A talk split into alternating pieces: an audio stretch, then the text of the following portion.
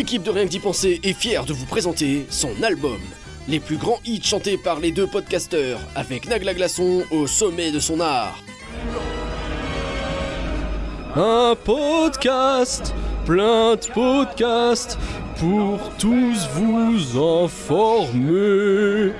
Avec plein de contrastes, c'est rien que d'y penser.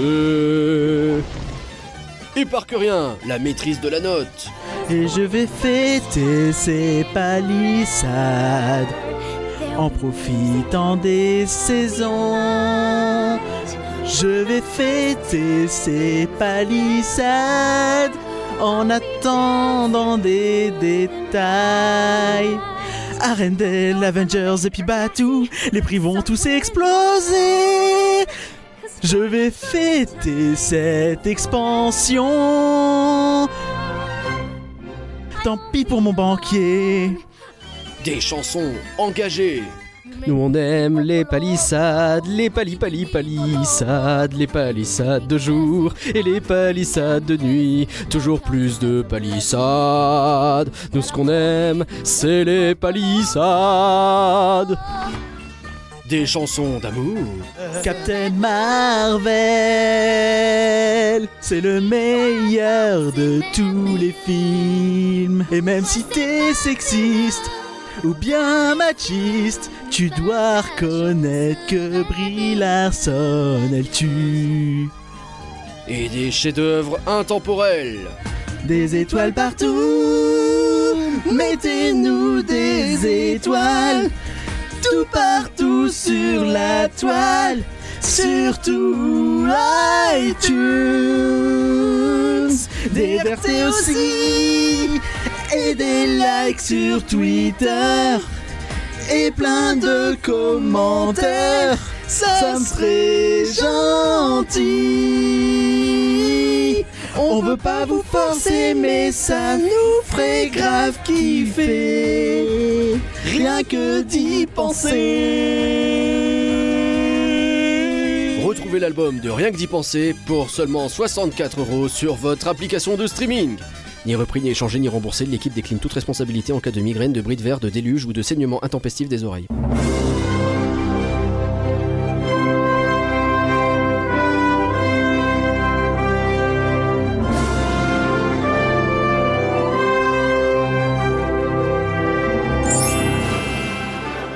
Rien que d'y penser, le podcast qui s'envole vers le pays des rêves. Alors pas d'inquiétude, aucun album n'est prévu, c'est bien un poisson d'avril. Qu'est-ce qu'on Il est un peu tard, mais c'est le premier podcast d'avril, du coup c'est comme le 1er avril. J'imagine. Quasi pareil. Je crois qu'on appelle ça un pilon d'avril quand on fait ça euh, à la. On s'en fout. Euh, je pense... De toute façon, je pense que c'est tant mieux pour tout le monde hein, que qu'on fasse pas d'album. Bah, d'accord? surtout pour toi et ta réputation, je pense. Eh ben, euh, écoute, les gens diront lequel de nous deux a le mieux chanté, ou le moins bien, euh, ou le moins pire, on ne sait pas. Bref, le fil de l'actu va changer en avril, mais on va pas se découvrir pour autant. Afin de pallier un calendrier très chargé et qui est un petit peu inversé, etc., on a décidé de faire les news dans le second podcast d'avril. On fera simplement le point réhab, mais les palissades ne nous ont pas empêché de voir la saison des super-héros Marvel qui vient de débuter au parc Walt Disney Studios. On n'a pas fini de s'émarveler d'ailleurs, notamment au ciné, puisque Captain Marvel et surtout Goose, il est adorable Pardon. Ah, j'en étais Euh, sûr, on j'ai oublié. Et on terminera toujours dans le cinéma avec le film live Dumbo, il est adorable Ok, pardon, pardon, pardon. Allez, le point réhab. Alors, on commence pas avec des points réhab, mais avec des euh, fermetures définitives. Mais ouais, ça y est, Armageddon, les effets spéciaux et Disney Junior Je ne live veux pas fermer les yeux. on stage, c'est terminé. Alors, petite larme ou pas, on aura l'occasion de toute façon d'en rediscuter dans de futurs podcasts. Les réhabilitations, les vraies, on avance avec euh, la cabane des Robinson qui réouvre le 6 avril, voilà, c'est tout. Ah, tout je croyais qu'on allait réhabiliter euh, Armageddon. Mais c'est dans l'autre sens du terme. Mmh. Euh, bon, on verra. Toutes les autres fermetures dont on va parler sont des fermetures de longue durée. On rappelle donc que plus une date est lointaine, Rien à voir avec les macarons.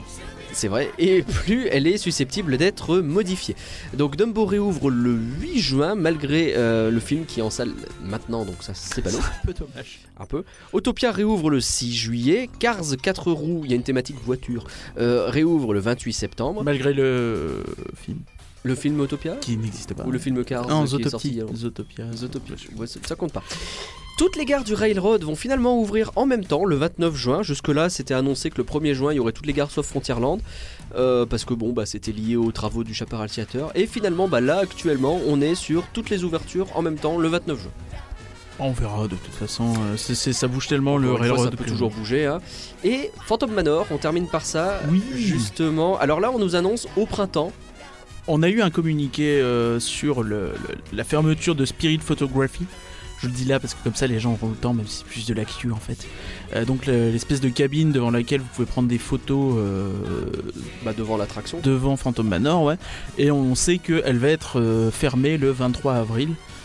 Alors, ça veut pas dire que Phantom Manor réouvre le 24. Non, non, bah, évidemment. Mais euh, ils ont reconfirmé au passage que Phantom Manor ouvrirait au printemps, donc euh, d'ici euh, fin juin, quoi, normalement. Donc, ça veut dire qu'on commence à en voir le bout? Oui Et est-ce qu'on va pas en voir aussi le Groot?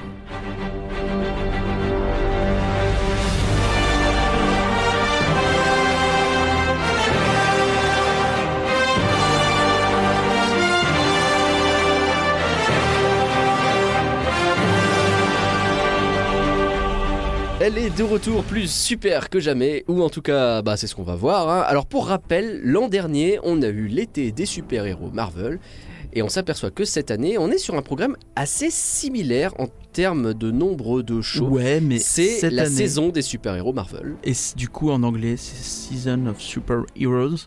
Et c'est abrégé officiellement par euh, SOSH. Soch. Bah, Summer of Season of Super Heroes. Et du coup, on est passé chez Soch Ah, T'as vu, je l'ai dit, j'ai même pas fait de blague.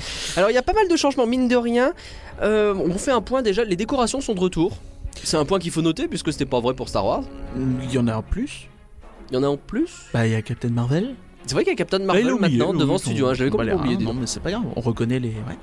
Bah non, parce que bah, je vais pas passer souvent. Je vais pas dire le fond de ma pensée, mais je. Disons qu'on voit plus euh, euh, Hulk et Turge. Alors, Hulk et Black Panther. Ça va pas du Mais il y a même pas de Thor. Il y a même pas tort, non, mais je sais pas, je... Bulk et Skull, on sait pas. Euh, non, mais on les voit beaucoup parce que bah, on est souvent sur cette planète, surtout quand on attend après les shows Marvel, puisqu'ils sont tous au même endroit finalement. Oui, y a Alors que Captain Marvel, on passe devant aussi. au début et puis c'est tout, tu vois. Bref. Euh, donc, donc il y a quand même du neuf au niveau déco, effectivement, mais sinon c'est pas fou non plus, quoi. Non, ils ont réagencé un petit peu euh, tout ça, mais pas euh, exceptionnellement. À part, euh, est-ce que les scènes ça compte comme de la déco? Ah si, ça peut. C'est vrai que les scènes, la toolbox maintenant, et euh, Il y a trois scènes. Il y a trois scènes. Il y a trois scènes, c'est c'est plus grand, bon, ça avait déjà été modifié. Là pour le coup, il n'y a rien de nouveau par rapport à la saison Star Wars qui était juste avant. En plus des décorations, il y a aussi des choses qui ont changé au niveau de la nourriture. Plein de choses Eh qui sont arrivées. Alors on va pas faire un point complet parce qu'il y a beaucoup de choses qui sont arrivées. Ouais, ouais, il y a beaucoup de choses. Il y a les falafels, il y a, il y a des euh, trucs euh, I am Groot. Euh, Je suis précis avec mes trucs. Je les ai sablés, je sais Mm, plus. mm, Euh, Il y a. euh, Ah, il y a le- l'espèce de biscuit chocolat euh, en forme de, de cassette audio aussi. Oui, oui, effectivement, l'espèce de prince de. De d'écolier, pardon. Des- euh, de petit écolier. Oui. Euh, qui a l'air vachement bon d'ailleurs. Bon, on n'a pas goûté. Nous, on a goûté le menu Marvel. Le menu De en Marvel euh, en coulisses avec la, la- le burger euh, au Doritos et la pavlova en dessert. Oh, la pavlova, elle déchire. Elle était très bien. Oh, elle déchire. Je dirais que c'était un petit poil trop sucré. Ah non, elle était bien, touchez-y pas. Écoutez-moi, moi, et écoutez-le pas lui. Non, mais l'écoutez pas, il est fait de sucre. C'est vrai. C'est un peu mon problème. Euh, mais sinon, ouais, ce menu, il est bien. hein. Ouais, franchement, très bien. euh, rien à dire. Pas hyper cher en plus. hein. C'était quoi, 10 18 balles? Bah, 17 par là, je 17, sais ouais, pas. euh, avec euh, bon, les réducs de passeport annuel, bien sûr, qui s'appliquent. Ça, c'était pour la partie finalement assez superficielle de la saison. Attaquons. Non Parce que je, tu- on a dit qu'il y avait des fermetures définitives, mais on n'a pas parlé du café des cascadeurs. Est-ce que je Ah, suis vrai. totalement en dehors de la rubrique? Oui, c'est possible, mais je le dis quand vrai. même parce qu'on parle de nourriture. On parle de euh, burger, donc c'est pas faux. Est-ce qu'on le-. Oh, on aurait pu en parler dans l'actu ouais, dans deux semaines. Ouais, mais c'est vrai que le café des cascadeurs, euh, Est-ce qu'on en parle dans deux semaines? Je sais pas. Faudrait qu'on penche au programme. des fois. Il faudrait qu'on y pense, effectivement. C'est toi qui amène ce sujet aussi. Bref, le café des cascadeurs, et autant le dire maintenant, c'était peut-être l'un de... C'était peut-être mon fast-food préféré euh, dans euh, tout le resort. Oh, t'es sûr? Ouais, assez. Le cookout? Ah, Est-ce que c'est un fast-food parce que c'est servi à table? Le cook. Ah, bah c'est un peu particulier, c'est un peu comme le Lucky Nugget à ce niveau-là. C'est vrai. C'est-à-dire que c'est un peu. Ah, le Lucky, pour moi, il est le- un peu plus à table déjà. Mais Ouais, mais finalement, c'est plus ou moins la même chose. Même en hein, termes de prix, etc. Le cocout, j'aime beaucoup, mais. Non, le prix c'est le même puisque tu payais à peu près 18 euros au café des cascadeurs sans Ah, mais dessert. le Lucky, c'est plus 20. Ah ouais, tu veux dire avec le dessert. Ouais, Ouais, donc c'est qui- vraiment équivalent au Lucky en fait quand tu. Bon, c'est un débat qui n'a rien à voir, mais tout ça pour non, dire pas que du tout. On aimait bien ce resto Ouais, c'était bien. et que du coup on a un peu J'ai adoré. Euh, Bah, je suis triste. J'espère qu'ils vont nous mettre un truc sympa à la place. Ok, Il y aura besoin d'un resto à cet endroit-là de toute façon. c'est vrai. Un truc avec plus de place d'ailleurs serait pas forcément mal. C'est vrai. Et puis ouvert plus souvent parce qu'il était grave bien, mais souvent fermé. Allez, on revient sur Marvel après cette digression bouffe. C'est peut-être parce qu'on a faim, cela dit. On fait ces podcasts tard. Danse avec les gardiens de la galaxie est de retour et c'est là qu'est ajouté Groot. Alors c'est quoi Danse avec les, galax- avec les gardiens de la galaxie déjà? Danse avec la galaxie. Danse avec la galaxie. Pourquoi? Euh, par Kamel Wally donc. Euh, donc euh, oui, donc c'est un show. on rappelle en gros, t'as Gamora et Star Lord qui sont sur une planète. Attends, je je suis sais- désolé, c'est Han Solo si je crois les guests qu'on a croisés. Oh, regarde, il y a Han Solo. Bah non. on Et à côté, c'est quoi? C'est Chewbacca? Et euh, oui, donc euh, ils sont sur Terre. euh, c'est plus ou moins assumé comme étant la Terre, il me semble. Et tu sais pas trop pourquoi ils sont traqués par le collectionneur via des, des capteurs thermoplasmiques. Thermo signifiant chaleur et plasmique signifiant voilà. Et donc ils invitent un petit peu les visiteurs et à danser pour euh, surcharger les capteurs. Donc ils, organisent un petit concours de danse, euh, des petits trucs off. comme ça, et le but c'est un petit peu de faire dérider Gamora. Et euh, cette année donc ils sont, euh, ils ont des renforts et pas des moindres puisque euh, ils envoient du bois. euh, Ouais, drôle. c'est pas drôle. Si, si, Euh, si, avec. Groot, donc, hein, Ouais.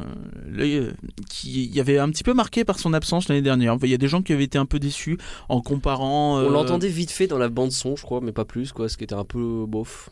Pas fou. Oui, c'est ça. Mais les gens avaient tendance un petit peu à comparer parce que il était sorti pas longtemps, euh, je sais plus avant ou après ou en même temps euh, en Californie. Ouais. Et du coup, il y avait eu un petit peu le. Eh, ben, on l'a pas, c'est triste. Bah, maintenant, on l'a. Normal. Bah maintenant, on l'a. Qu'on l'a.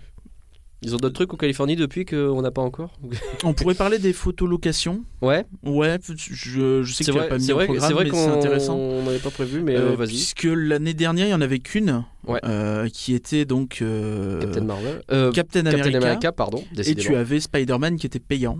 Spider-Man Ah dans oui, sa tenue. euh, Dans sa tenue euh, MCU. nouvelle, ouais. Et euh, là, donc, cette année, c'est différent. Tu as trois photolocations gratuites. Donc, Captain America qui fait son grand retour, euh, Spider- Spider-Man Spider-Man qui est là, et euh, Mais gratuitement. Captain Marvel. et Captain Marvel, et ça, ça fait plaisir. Donc c'est euh, ouais surtout qu'on a eu l'occasion de voir euh, notamment la, la photologue de, de Spider-Man qui était très très très bien thématisée. euh, Enfin Ouais, c'est relatif, c'est une photologue. Mais oui, et puis ça euh, reste un backlot, quoi. Donc euh, c'est face à, au rock, c'est pas non plus l'endroit le plus. Non, mais ils ont ramené le, le taxi de- qui était devant l'hôtel New York. ça- Non, mais ça fait un diorama assez sympa en fait, avec un sol un peu pété. euh, Ouais, ça ça, rend vraiment bien quoi. Ça marche. Ça, à ce niveau-là, c'est plutôt. C'est un effort qui a été fait qu'ils auraient très bien pu ne pas faire. euh. Alors c'est rigolo parce que c'est une nouvelle digression, euh, alors que finalement on était en train de parler des gardiens de la Bah oui. galaxie. C'est- bon, Il y a un plan normalement dans ces podcasts. Ouais, mais pas. euh, je sais pas. Mais bon, bref. Ce mois-ci, ça va être compliqué. Trois, euh, trois euh, photolocations, c'est pas mal. En tout cas, c'est mieux que la dernière fois. C'est un progrès. Beaucoup diraient peut-être que c'est pas assez. Beaucoup diraient que c'est pas assez, beaucoup regrettent un petit peu qu'il n'y en ait pas pour Groot. Euh, je crois qu'en Californie, il y a moyen de prendre des photos avec lui après le show de Danse avec les gardiens, donc c'est pour ça que Là, je retombe sur mes pas. Ça, c'est beau. Et euh, mais chez nous, non, effectivement. C'est dommage. Alors, ce show, euh, Gardien- il n'y a pas beaucoup changé, hein, le, le Danse avec les gardiens de la galaxie. Il y a des modifications quand même au niveau de, de la trame de la bande-son, puisque bah, fatalement, il y a Groot en plus. Et puis même, j'ai senti qu'il y avait peut-être un poil plus de vannes de Star-Lord. Il essaye, justement, avec le coup du euh, thermoplasmique. Là, je crois que ça n'y était pas l'an dernier, ça. Aussi, je crois que ça y était, mais peut-être Ah. qu'il revient un peu plus dessus parce qu'il lui aurait expliqué C'est vrai qu'il le dit deux fois, ouais. Bah oui, du coup. Et oui. euh, Ouais, je sais, je sais pas trop, c'est difficile à dire. J'ai eu l'impression qu'il y a des petits moments où le rythme euh, était un peu cassé par rapport à l'année dernière. Alors c'est peut-être un, vraiment une impression, mais euh, Oh, j'ai pas eu cette impression pour le. Enfin, j'ai pas, j'ai pas vu de changement. après c'est relativement léger. hein, c'est relativement mais- léger. hein. Dans l'ensemble, ça reste plus ou moins le même Et show. puis ça dépend fort du public. Ça dépend sûr. fort du capitaine qui est ça choisi. dépend si tu es sur scène.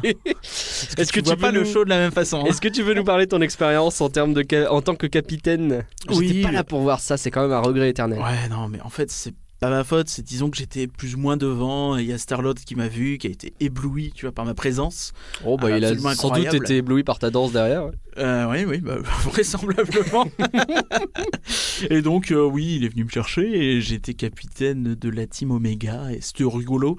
Bah, on rigole, n'empêche, euh, mais c'est assez intéressant à, à faire puisque tu te rends compte que bah, c'est bête, mais euh, tu, tu rigoles un petit peu des gens qui sont sur scène. C'est gentil, hein, c'est pas. Mmh.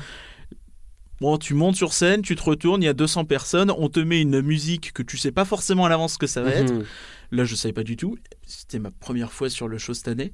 Et euh, tu dois improviser des pas de danse. Donc tu fais pas trop trop le malin quand ça t'arrive. euh, je suis pas prévenu, Ah bah tu euh. fais les moulinets comme tout le monde. Ouais, tu fais des trucs. tu tentes. Tu tentes, je pense que Mais C'est assez rigolo oui, pour le coup. Euh, Enfin, l'ambiance est bonne, c'est bon enfant. Les, les, euh, les castes jouent tellement bien le jeu et t'in- t'inclus dans le truc en fait. Star-Lord est très bon. Ouais, ouais, bah, très bien, très bien. Il donne de, la de sa personne. Est-ce qu'on peut quand même regretter encore une fois que la scène est un peu basse? Mais c'est compliqué en fait. C'est compliqué parce que si la scène était plus haute, ce serait plus compliqué de faire euh, venir des inconnus. Ce serait plus intimidant, ce serait pas pareil. Et l'ambiance serait peut-être moins bonne aussi, puisque les gens seraient plus loin. Il y a cette bonne idée aussi, ils ont mis... euh, Mais du coup, oui, ça, la, la visibilité est un peu réduite. Mais vrai. tu vois le show depuis la toolbox grâce aux écrans géants.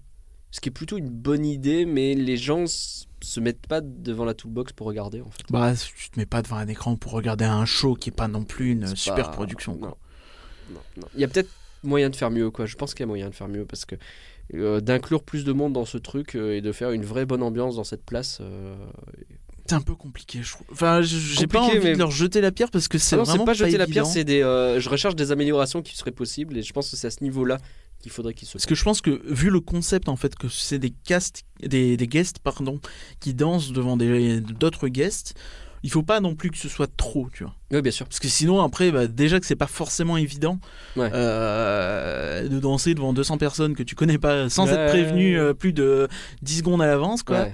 Euh, si tu te mets à avoir vraiment des foules et une scène vraiment adaptée pour être bien visible de partout, c'est peut-être Ça peut être compliqué, compliqué, effectivement, de franchir le pas. Stark Expo est de nouveau présent. C'est le, le spectacle qui, lui, se joue justement sur la Toolbox. Tout Alors, à fait. Ce show était présent l'an dernier. On avait euh, Loki qui venait euh, mettre le trouble entre euh, Black Widow, Captain America. Non, Pas du tout, non. Il y Non, avait Spider-Man. Spider-Man, ouais, plutôt. Spider-Man. Et, et Thor, qui débarquait un peu à la fin vite fait. qui débarquait en Deus Ex Machina un petit peu. ouais. Ah, bah, oui, bah, du coup, c'est un dieu, donc ça tombe bien. Ce show a été complètement, enfin, complètement, disons à 90% revu. Oui, même plus que ça, j'ai envie de dire. Hein. T'as juste vaguement la structure de base qui Bah, la structure, c'est ouais, Iron Man, il continue à apparaître sur écran géant pour dire coucou, je suis pas là, mais euh, je vous envoie des bisous. Il dit même pas exactement la même chose, c'est assez C'est vrai. marrant. Je crois qu'il dit que. euh, Enfin, là, on se passe. ouais. Là, on est à la Stark Expo. Ouais. Ce coup-ci, on est à la Stark Expo et lui, il dit que c'est son anniversaire de mariage avec. euh, euh, la- Je sais plus son nom. Pepper. Voilà. Et, euh, et du coup, nous, on est à Stark Expo, alors que l'année dernière, on avait salué parce qu'on avait dit, ouais, il dit que c'est à Hong Kong. Ouais. Alors que justement, c'est à Hong Kong, le land Marvel est plutôt Mm. aimé Stark Expo, donc c'était plutôt bien vu.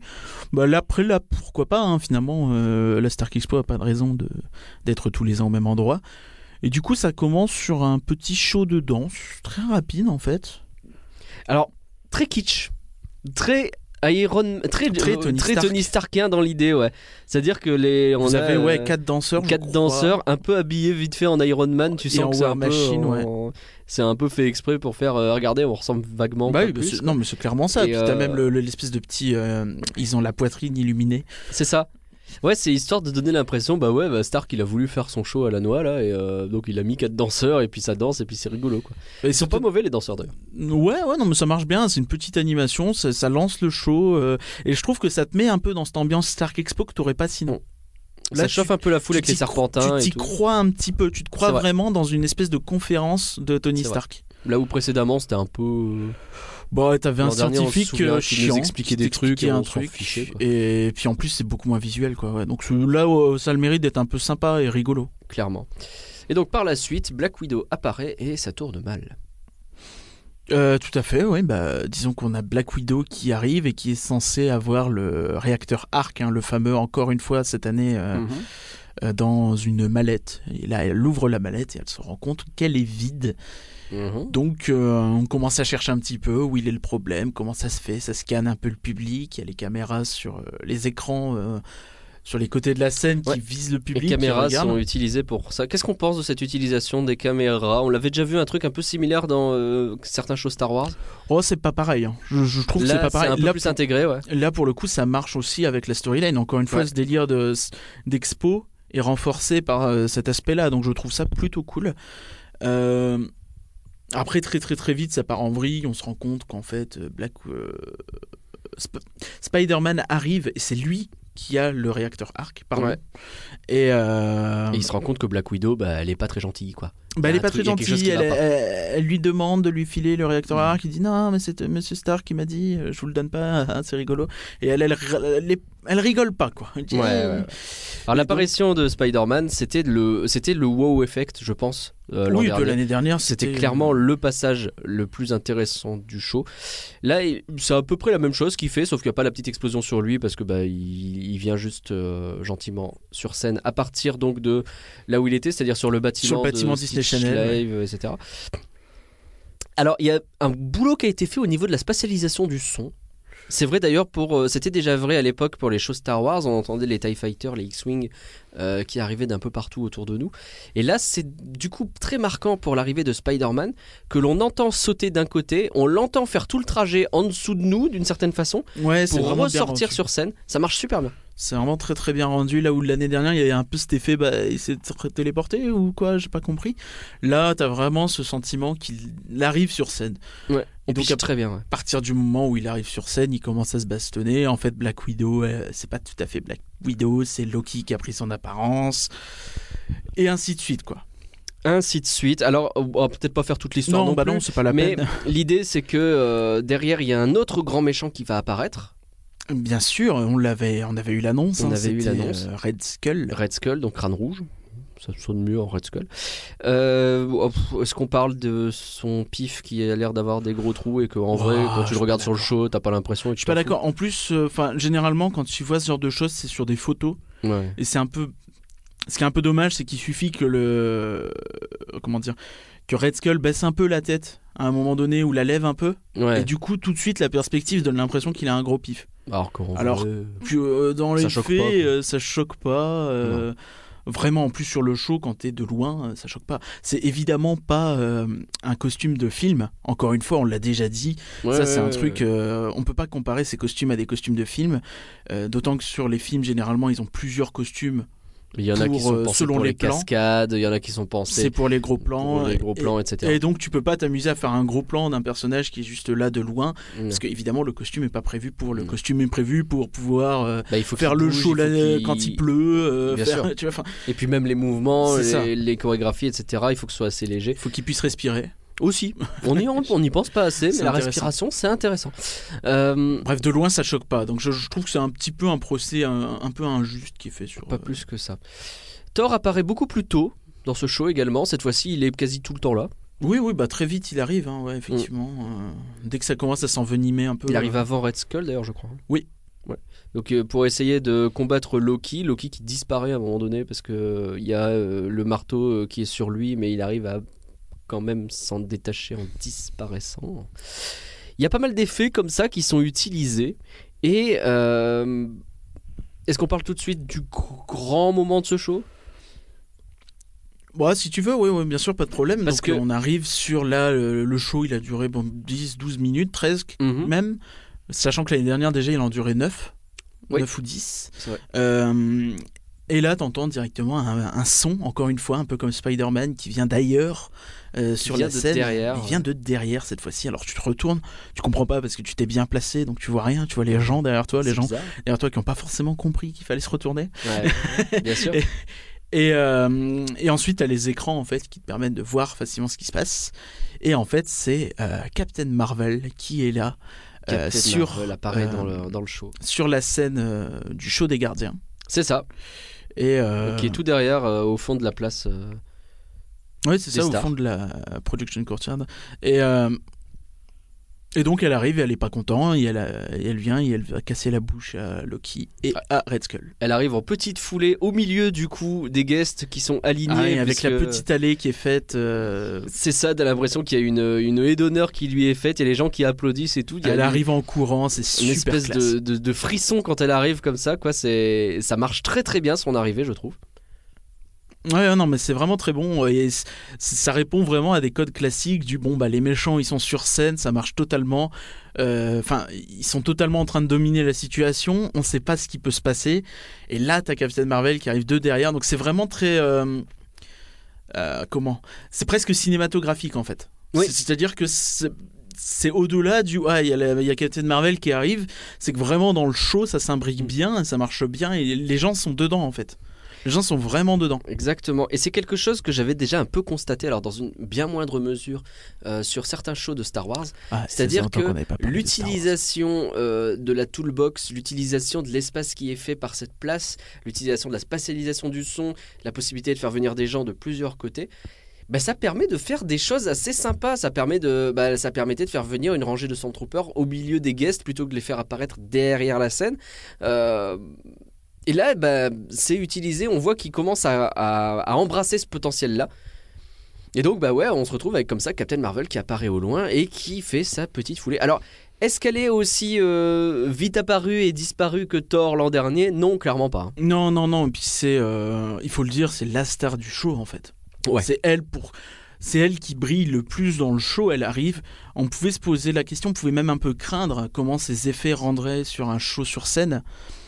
En fait, grâce à- aux écrans de la scène et à la pyrotechnie, euh, ça marche, mais du feu de dieu quoi. Ça marche super bien, effectivement. On voit les effets qui sont derrière elle, on la voit. euh, Et c'est crédible en fait, c'est pas tu, tu vois effectivement que c'est sur l'écran, mais comme tu es relativement loin de la scène et, et qu'elle est bien alignée et qu'elle est bien contre l'écran, ben t'as l'effet qui marche, t'as vraiment l'impression qu'elle se met à briller comme dans le film. Ouais, elle a une aura, elle envoie ses rayons et, et- et ça fonctionne effectivement avec en plus les, euh, bah, la pyrotechnie notamment avec des explosions qui apparaissent au bon endroit, avec euh, tout un tas d'effets en fait qui, euh, bah ouais, qui permettent à ce truc de fonctionner. Et le plus bel effet, c'est son départ.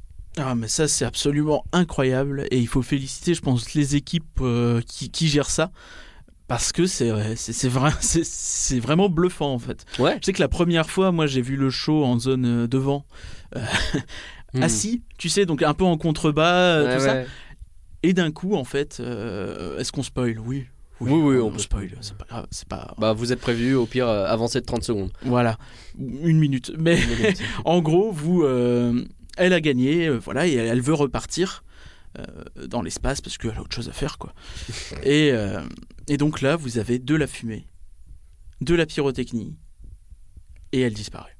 C'est ça. Et euh, la pyrotechnie, évidemment très très bien vue, c'est rouge et blanc, comme dans le film, quand elle se déplace, comme son aura, ça. comme tout. Et ça marche, mais vraiment, On a Là, véritablement l'impression qu'elle disparaît, qu'elle s'envole d'un seul coup. et- c'est vraiment difficile à expliquer. Avec le son qui très marche bien visuel. également. ouais. C'est très visuel, mais ça marche du feu de Dieu. T'as vraiment l'impression qu'elle vient de partir, ça y est, elle est plus là. Elle est dans l'espace. Et j'ai trouvé ça vraiment bluffant. Et euh, ça m'a limite choqué, tu vois, parce que bon, c'est Stark Expo l'année dernière, on sait que le show était euh, ce qu'il était, c'est-à-dire Ouais. un, faire valoir. euh, Ça marchait, mais c'était pas fou, quoi. C'était pas fou. Il y avait quelques moments bien. Moi, j'aimais bien Spider-Man quand même, qui faisait, qui faisait ne serait-ce que par son apparition, mais même après, dans ses chorégraphies, ça fonctionnait plutôt bien. Il y avait des longueurs, il y avait Loki Ouais. qui racontait sa vie 10 minutes devant le public. Ah, Agenouillez-vous, Ah, c'est bon, tais-toi.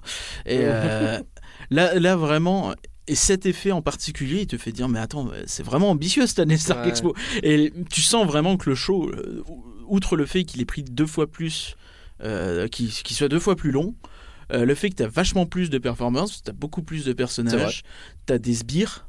Red Oui. Skull, il a des sbires de Hydra.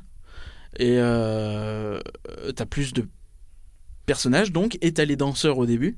Oui. Ce qui fait que tu as vraiment un show très très complet en fait. Et les chorégraphies sont meilleures, les chorégraphies de combat. Euh, on sent plus de patates. Il y a toujours ce côté un peu Power Ranger hein, euh, où ça se Oui, tape dessus, C'est-à-dire pas qu'ils trop. vont à un moment, ils vont pas se donner des coups de poing. quoi. Bah c'est compliqué, mais euh, bah, ça fonctionne quand même nettement mieux que l'an dernier à ce niveau-là, je trouve. Il y a un effet qu'ils utilisent beaucoup euh, dans ce show et même un petit peu dans l'Alliance, Mmh, oui, je vois de qui est le, le slow motion. le slow motion un peu, un peu à la Matrix. ouais. Alors je sais pas ce qu'on en pense, c'est bizarre, Écoute, ça surprend au début. Ça surprend au début et en vrai, il y a des fois ça marche, il y a des fois c'est chelou quoi.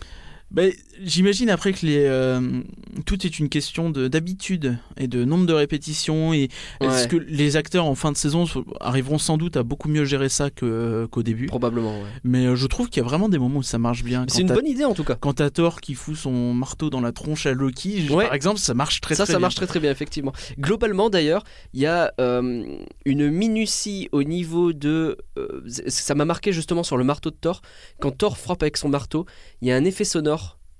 Et quand ça colle, et ça colle souvent, moi quand je l'ai regardé, le, le son collait particulièrement bien à- parce qu'il faut qu'il suive une bande son, le gars, quoi.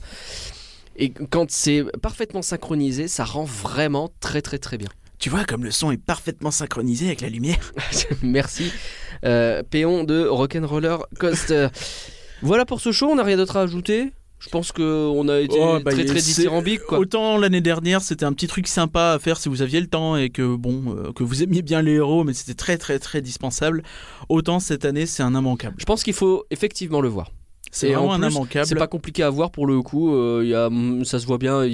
T'as pas besoin d'être tout T'as devant, pas besoin d'être tout devant pour voir correctement. quoi. La scène est plutôt bien à ce niveau-là. ouais. Le dernier show dont on va parler est a priori le plus ambitieux.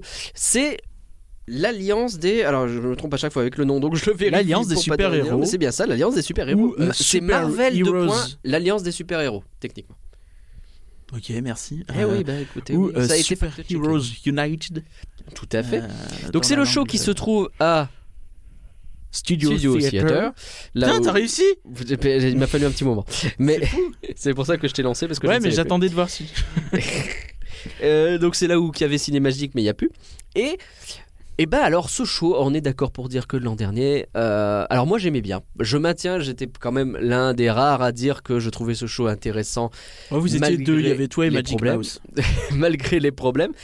Et euh, bah, cette année, le mot d'ordre clairement c'était régler les problèmes techniques, notamment faire en sorte qu'il y ait suffisamment de représentation dès le début, faire en sorte qu'elle ne soit pas annulée, faire en sorte que les effets fonctionnent, ou en tout cas qu'un maximum d'effets fonctionnent. À ce niveau-là, déjà, balayons ce point problème technique, où est-ce qu'on en est? Alors, dans l'ensemble, vraiment dans l'ensemble, on va dire que le show, euh, je l'ai vu deux fois Ouais. et j'ai eu des retours un petit peu. Et euh, j'ai l'impression que 90% du temps, ça marche très très bien. Ce qui est quand même un gros progrès par rapport à la- l'année dernière, Ouais, où on ouais, était sur un pourcentage de 50. ça marche très très bien. Où tout marchait, je pense qu'on était plus sur un, un petit 20-30. hein. Ah, où tout Oh, fonctionnait, ouais, c'était très rare. ouais. Là, au moins, ça terminait euh, en début de saison et ils avaient même du mal à terminer les shows. Euh, Au il y en début avait aussi. souvent qui étaient annulés, euh, etc. Euh, ouais, au début de saison, je veux dire. En Ouais, fin de saison, bon, ça, ça avait commencé à prendre une certaine euh, habitude et euh, à se rôder finalement, en annulant certains effets qui fonctionnaient jamais, en modifiant notamment la grosse soucoupe au-dessus de la tête. Cette fois-ci, plus besoin de faire tout ça, puisque bah, les ça, effets ouais. fonctionnent plutôt bien. Moi, j'ai eu- même, je crois, que, je ne sais, je crois qu'il n'y a pas encore eu d'évacuation vraiment du show. Là, non, on- genre, euh, a priori, ça s'arrête. Il faut peut-être un temps pour que ça continue. Il y a peut-être il y a une- eu des petites pauses de temps des en pauses, temps, ouais. en fait, mais, mais euh, pas d'annulation a priori. Ouais, voilà, c'est ça. Pas d'évacuation. Euh, moi, j'ai fait le show deux fois. Il y a une fois où un drone qui était supposé attaquer les héros n'était pas là. Et donc, tu avais les, les acteurs qui, euh, bah, qui continuaient quand même le show et en faisant Ah non, et pourquoi il me suit? Alors qu'il n'y a rien qui le suit. Ce qui est un petit peu euh, malaise, tu comprends pas trop trop ce qui se passe. Mais c'est une bonne façon de faire en sorte que ça n'arrête pas le show. Et puis finalement, c'est l'affaire de 15 secondes. Donc on passe vite à autre chose. J'ai vu Je plusieurs. préfère euh, ça qu'une annulation. quoi. J'ai vu plusieurs soucis aussi sur le, le glacier de, de Captain America D'accord. qui se brise pas et du coup Ah. il doit un peu se s'extirper de là. Manu. Militari, plusieurs euh, retours là-dessus, c'est peut-être arrivé deux trois fois. euh, donc bon, bah, Bon, il y a quelques problèmes encore. bon, c'est pas ça- dramatique en fait. Non, Honnêtement, le show maintenant, il se regarde très bien. Et surtout, il y a eu d'énormes modifications au niveau du rythme. Avant même de parler du rythme, j'ai envie de parler de ce qui, euh, ce qu'on avait un petit peu évoqué dans le le podcast il y a deux, il y a deux podcasts. Quand Ouais. on parlait de ce qui allait arriver mois. justement sur ce show, ils nous, en avaient, ils nous avaient envoyé un petit peu la liste. Oui. Euh, et je trouve que globalement, en fait, ce qu'on avait dit euh, sur ce qui sera vraiment intéressant à voir, euh, pour moi, c'est les jeux de lumière. Ouais. Les jeux de lumière, on avait dit que c'était Tim Lotkin qui les avait repensés, monsieur euh, euh, le lumiériste, j'imagine, sur Mickey le magicien. Oui, lumériste, allez hop, c'est gardé. Et, euh, et pour moi, c'est vraiment le gros changement. euh, Ah, c'est ça que ce- tu mettrais carrément. Ah ouais, moi je le mets en premier. Alors, ce qui est chouette, effectivement, c'est qu'il y a des passages où il y a des héros qui se battent et où la lumière est constamment braquée sur eux et clignote constamment avec plusieurs effets. Et ça ajoute un dynamisme là où, en fait, ça change tout, hein, d'une certaine façon. Et ça, c'est un peu un autre truc qu'ils avaient évoqué. C'est sur le final, effectivement, où tu as euh, chaque héros a son euh, moment de Je gloire. pensais même pas à ça, en fait. Je pensais véritablement, il y a des moments où il y a deux personnes qui vont se battre et où, plutôt Ah oui. d'avoir une lumière fixe sur la personne qui se bat, eh bien, tu as, je sais pas, 4, 6 projecteurs qui vont euh, s'allumer, s'éteindre au fur et à mesure, donc qui donne cette impression que ça clignote constamment. C'est vrai, ça, rend un l'action- mouvement. ça rend à la l'action beaucoup plus dynamique, effectivement. Et euh, Mais tu as raison, effectivement, chaque héros a son propre euh, moment de gloire. son propre moment de gloire au niveau du final en fait et euh, on avait dit qu'on avait un peu peur que euh, ça fasse hacher Ouais. Euh, et finalement je trouve que ça s'enchaîne super bien tu t'en rends presque pas compte parce que notamment l'utilisation de la lumière où tu as des espèces de gros flashs cet effet de dans les yeux des, euh, des spectateurs Ouais. qui font que bah, c'est un peu comme si tu clignais des yeux Ouais. Et tu passes à autre du chose. coup, quoi. tu passes à autre ça chose fait une et il y a super un autre transition. héros. Et en plus, les dynamique. transitions dans la chorégraphie sont plutôt très bien gérées aussi. Ouais. Ça, ça paraît fluide. Euh, donc ça, c'est très bien. Toujours dans la lumière et les effets un peu techniques. euh, au niveau des projections, euh, la première scène. Je sais pas si tu te souviens un petit peu de la première scène là où où- tu avais tout le sol qui était peint et qui ça faisait Ouais. une espèce de rue euh, nocturne en fait. Ouais. Et là, ils l'ont changé totalement. Ils en avaient pas parlé de ça, mais euh, je l'ai remarqué tout de suite. En fait, je l'ai vu, j'ai fait ah. Et euh, Mm. et il y a un effet de perspective, il y a un truc, et en fait, tu vois un peu au loin une rue éclairée, machin, et du coup, t'y crois de fou. Ouais. Ça marche Ouais. tellement mieux que l'espèce de grand sol peint. Ah, regardez, ceci est un trottoir, tu vois. Enfin, Ouais, était vraiment un peu maladroit du premier où tu sens que c'était un peu euh, je tente des trucs avec la nouvelle techno et je vois ce que ça donne.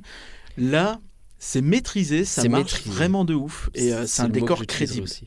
C'est le mot que j'utiliserai aussi, maîtriser. Et euh, du coup, euh, chaque, euh, chaque changement de scène a presque son propre effet waouh, euh, où euh, vous avez ce passage où d'un seul coup tout est détruit parce qu'on rentre dans l'univers de Thanos, et c'est pas uniquement au niveau de l'écran, mais tout autour que tout se détruit. C'est. hum, Ouais, on a l'impression de nous-mêmes, il y a ces moments aussi avec Doctor Strange, tout ça marche très bien. Il y a la scène d'introduction de Thor qui La a changé, scène- Ouais. où on le voit un petit peu en train d'alpaguer Strange justement. C'est assez rigolo. Ça Et, marche. euh, Ouais, donc c'est pareil, même effet. hein, tu revois un petit peu des effets de Strange qu'on voyait assez peu finalement. Dans le Je premier. suis pas euh, convaincu par les effets de Strange, je dois dire. On les voit pas très très bien. C'est pas assez lumineux. Ouais. J'imagine qu'ils peuvent pas faire plus, que tu verrais trop les, euh, les ficelles autour. J'imagine euh, aussi que c'est quelque chose comme ça, mais on voit pas, très, très bien. quoi. Euh, dès le départ, l'apparition d'Iron Man qui vole, Spider-Man qui passe son temps à virevolter, etc. Ça marche beaucoup mieux. Tu vois, beaucoup d'effets quoi. Et en fait, Tu on est sur le cul tout le long, tu vois tellement moins les ficelles qu'avant. Tu les vois un petit peu un encore. petit peu, mais Mais, c'est, mais avec la lumière, encore une fois, c'est vraiment la lumière. En Ouais. fait, moi, dans mes souvenirs, j'ai pas eu le temps, malheureusement, de revoir euh, le, le show de l'année dernière, de comment il était. Mais dans, mes- dans mes souvenirs, j'ai presque l'impression que tu avais une lumière constante, en fait. ouais, C'est une lumière constante qui bougeait jamais, pas de projecteur, pas Ouais, de genre truc. une lumière d'ambiance vite Ouais, fait. c'est ça. Mais la lumière participe pas à l'action finalement. Bah, elle était très descriptive et ça rendait le tout super plat et froid. Alors que là, tout est habillé par la lumière. Donc, euh, vous avez Iron Man qui vole, bah, il y a un projecteur qui le suit. Euh, et tout est comme ça, en fait. C'est vraiment. Tout a été repensé et ça rend le show mais tellement plus dynamique, crédible et euh, agréable, quoi. C'est vraiment euh, un travail, je trouve, assez monstrueux qui a été fait sur cette mise en scène. Alors tu parles de dynamisme, revenons sur le rythme du show qui a été modifié. On avait parlé de certaines choses qui euh, gênaient un peu les gens, notamment Thanos au début qui parlait d'abord en anglais, là en français. Ça Ouais, plus vrai. il y avait un speech déjà qui est très long de base, et Ouais. il te le faisait en anglais. Et puis il le faisait en français. Mhm. Et puis, euh, he was gonna do it in English. And then he was gonna it in French. Ah, C'est vraiment Ouais, comme ouais, ça, un ouais, truc. Mais insupportable. On dit, ferme-la. C'est ça. Et euh, et il y avait vraiment ça. Là, sur le coup, ils ont, ils ont su créer une langue.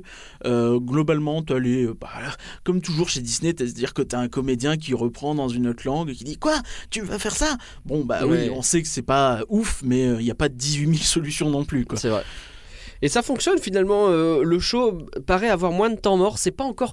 J'ai encore un peu de problème avec les origin stories successives. Par... Oui, c'est un peu long. je suis assez même. d'accord. Et d'autant que la scène de Thor, ils l'ont rajouté, et du coup, ça rajoute encore une origin Ouais, story ouais. qui. Enfin, c'est pas une origin story, mais c'est encore une scène qui coupe un peu l'action. Et c'est vrai que ça fait beaucoup de petites scènes. Elles sont très cool généralement, hein, les origin story. T'as celle de. Celle de- Natasha. Natasha est vachement bien. Euh, euh, celle de euh, Spider-Man est très Mm, cool mm. aussi, même si bon, le coup de l'araignée qui pique, l'effet il est pas fou quoi. non, c'est pas fou, c'est vrai. Ouais, il est sur un écran, il pique et du coup il fait Ah du Ouais. coup, s'il est un tout petit peu décalé de 5 cm, Ouais. ou si t'es un petit peu sur le côté. euh, Ou si juste il le fait un poil trop tôt, un poil trop tard. euh, Ouais, c'est c'est un peu. Un peu soit vraiment nul, poil de fion et c'est compliqué. C'est pas foufou pour le coup. Alors que derrière, ces pirouettes, elles sont quand même. Mais ouais, c'est ça. Donc c'est pas très grave en soi. Même Captain America, je t'avoue que tout ce bazar avec le gros cube juste pour ça, je me dis à chaque fois, quand même les mecs, euh, est-ce que ça vaut le coup quoi il y a un truc bizarre en fait sur, ce- sur la scène de Captain America. Je trouve que. Ouais, tu sais, le fait de voir l'armée, Ouais. je trouve que ça sort du délire. Il y a un côté comme si, ah bah ça y est, ils ont mis le film, tu vois. Un petit peu, ouais. Alors c'est dommage. Je. Est-ce qu'on peut dire par contre que les chorégraphies déchirent? Oh bah elle déchire. Mais déjà, je trouve que l'année dernière, il y avait du bon. hein. Il y avait des moments plutôt bien. Ouais, Moi j'aimais pas bien déjà fous. ce show. Quoi. Mais euh, au niveau des chorégraphies, ouais, ils se sont clairement améliorés. Tout est tellement plus fluide et, naturel en fait. Et avant de donner un, avis global, euh, dire ce qu'on a pensé, à moi qu'il y a un autre sujet que tu veux y aborder, euh, j'ai fait ce show la première fois. Euh, J'avais autour de moi des, bah, des amis qui ne l'avaient jamais vu, qui sont pas forcément habitués des parcs Disney. Et j'avais devant moi, donc je connaissais pas, des enfants. Et ce qui m'a marqué, c'est que tout le monde a été, euh, pris dans le show. quoi. C'est-à-dire que les gosses, dès qu'il se passait quelque chose, ils avaient des sursauts, ils avaient des. euh, au moment où il y a de la pyrotechnie, ils sursautent, ils sont. Oh, Qu'est-ce qui se passe, etc. Ils sont happés dedans. Et euh, ben, mes potes, c'est pareil, ils disaient rien, quoi. Ils étaient bloqués en train de regarder, et à la fin. Quand on sort, ils font oh, putain, le nombre d'éléments qu'il y a, le nombre de choses qui se passent. Et c'est ça qui ressort, c'est que maintenant que tout fonctionne, on se rend compte que c'est mais d'une ambition folle ce show, quoi. Ouais, il y a, y a quelques éléments que j'aimerais encore un petit peu souligner. C'est bête, mais l'intro. Vas-y.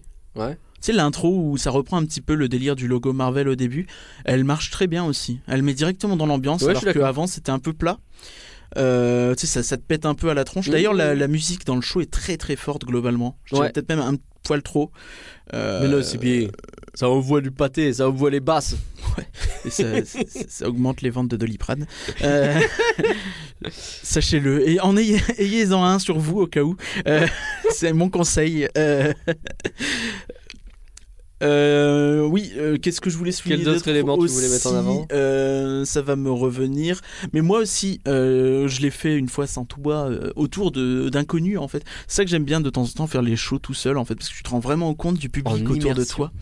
Et, et les gens étaient fous. C'était assez Ouais. rigolo parce que les gens n'étaient pas forcément fans de Marvel.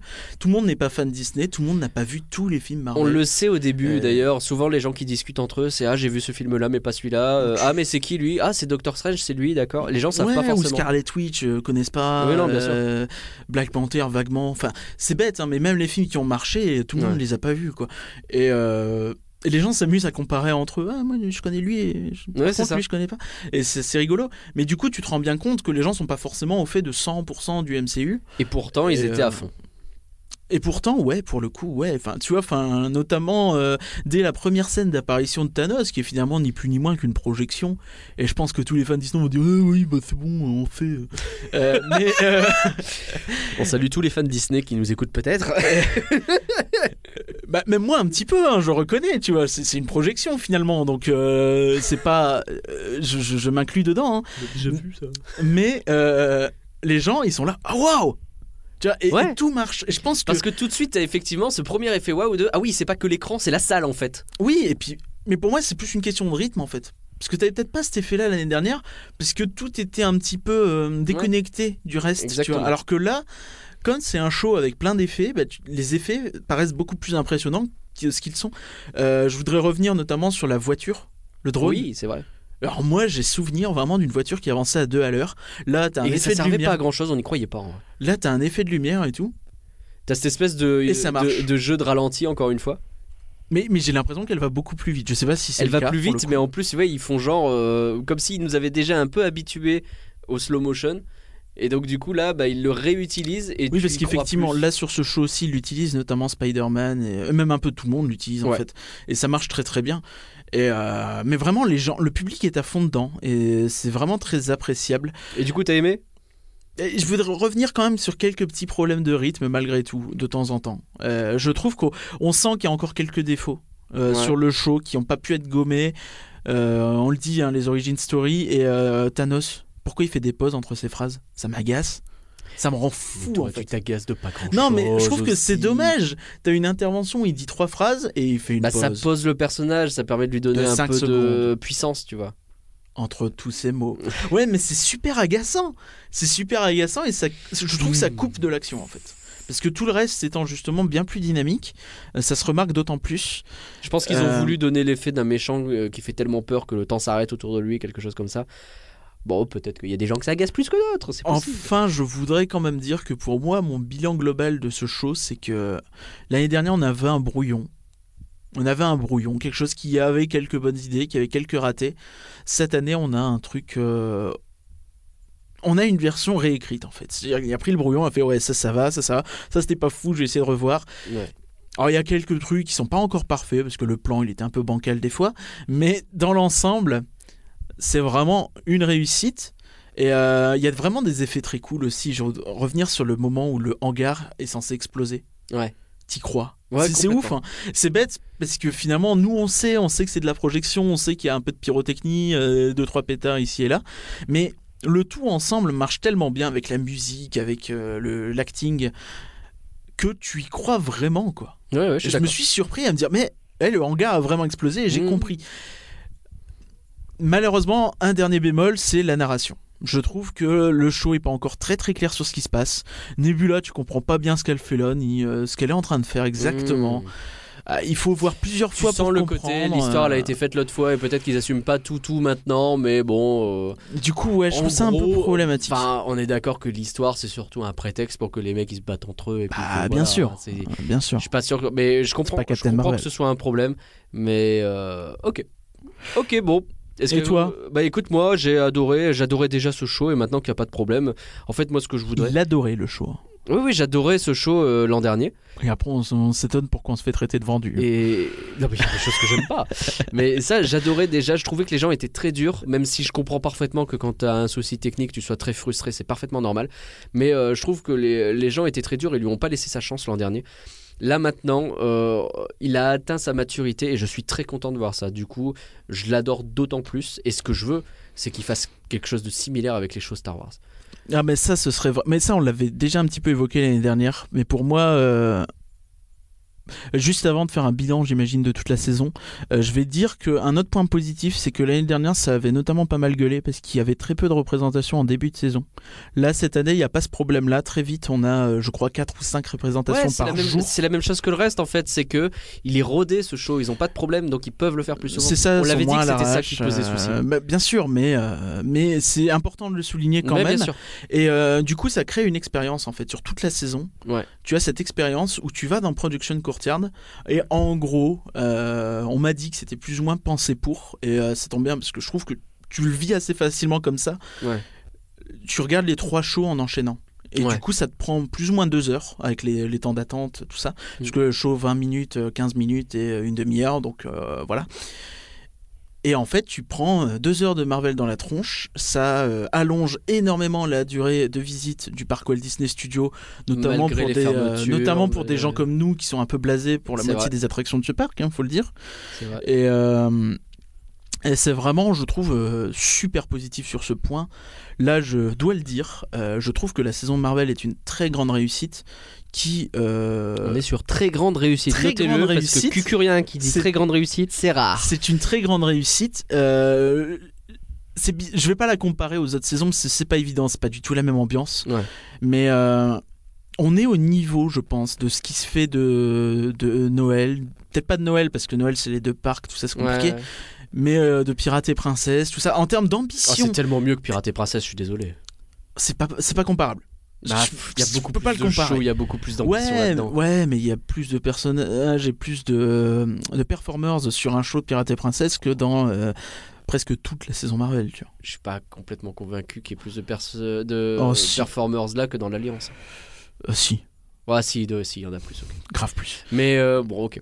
Mais C'est pas pareil. On va pas, on va pas s'amuser à comparer les deux. Il n'y a pas. pas beaucoup de sens, Mais effectivement. Je trouve que c'est une grande réussite à l'image de ça, à l'image de Noël qui est évidemment sur une ambition différente. Donc là encore, c'est difficile de comparer.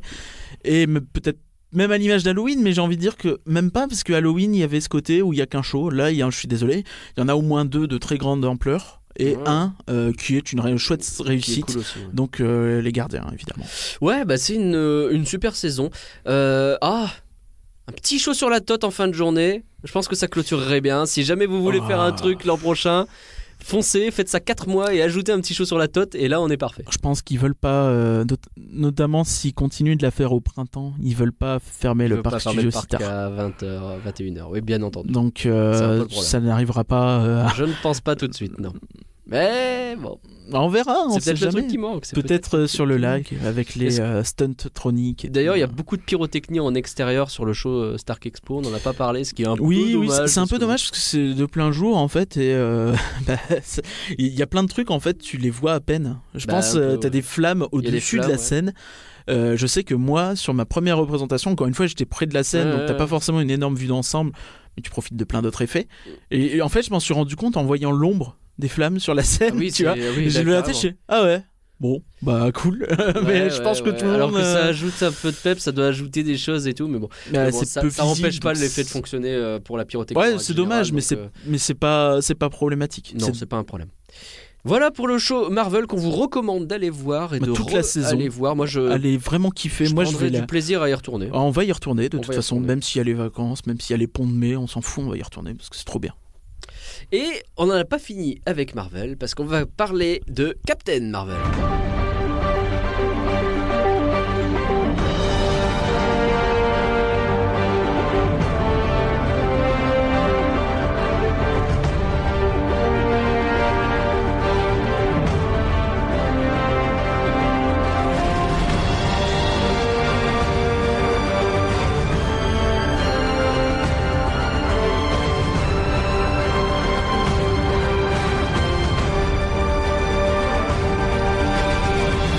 Elle est la dernière addition au MCU. Elle a été teasée à la toute fin de Avengers Infinity War. Comment tu dis Av- Avengers Avengers Infinity War. Ah, J'ai Ouais. compris Avengers. Elle est présente pour botter des culs. C'est Captain Marvel. C'est Carol Danvers.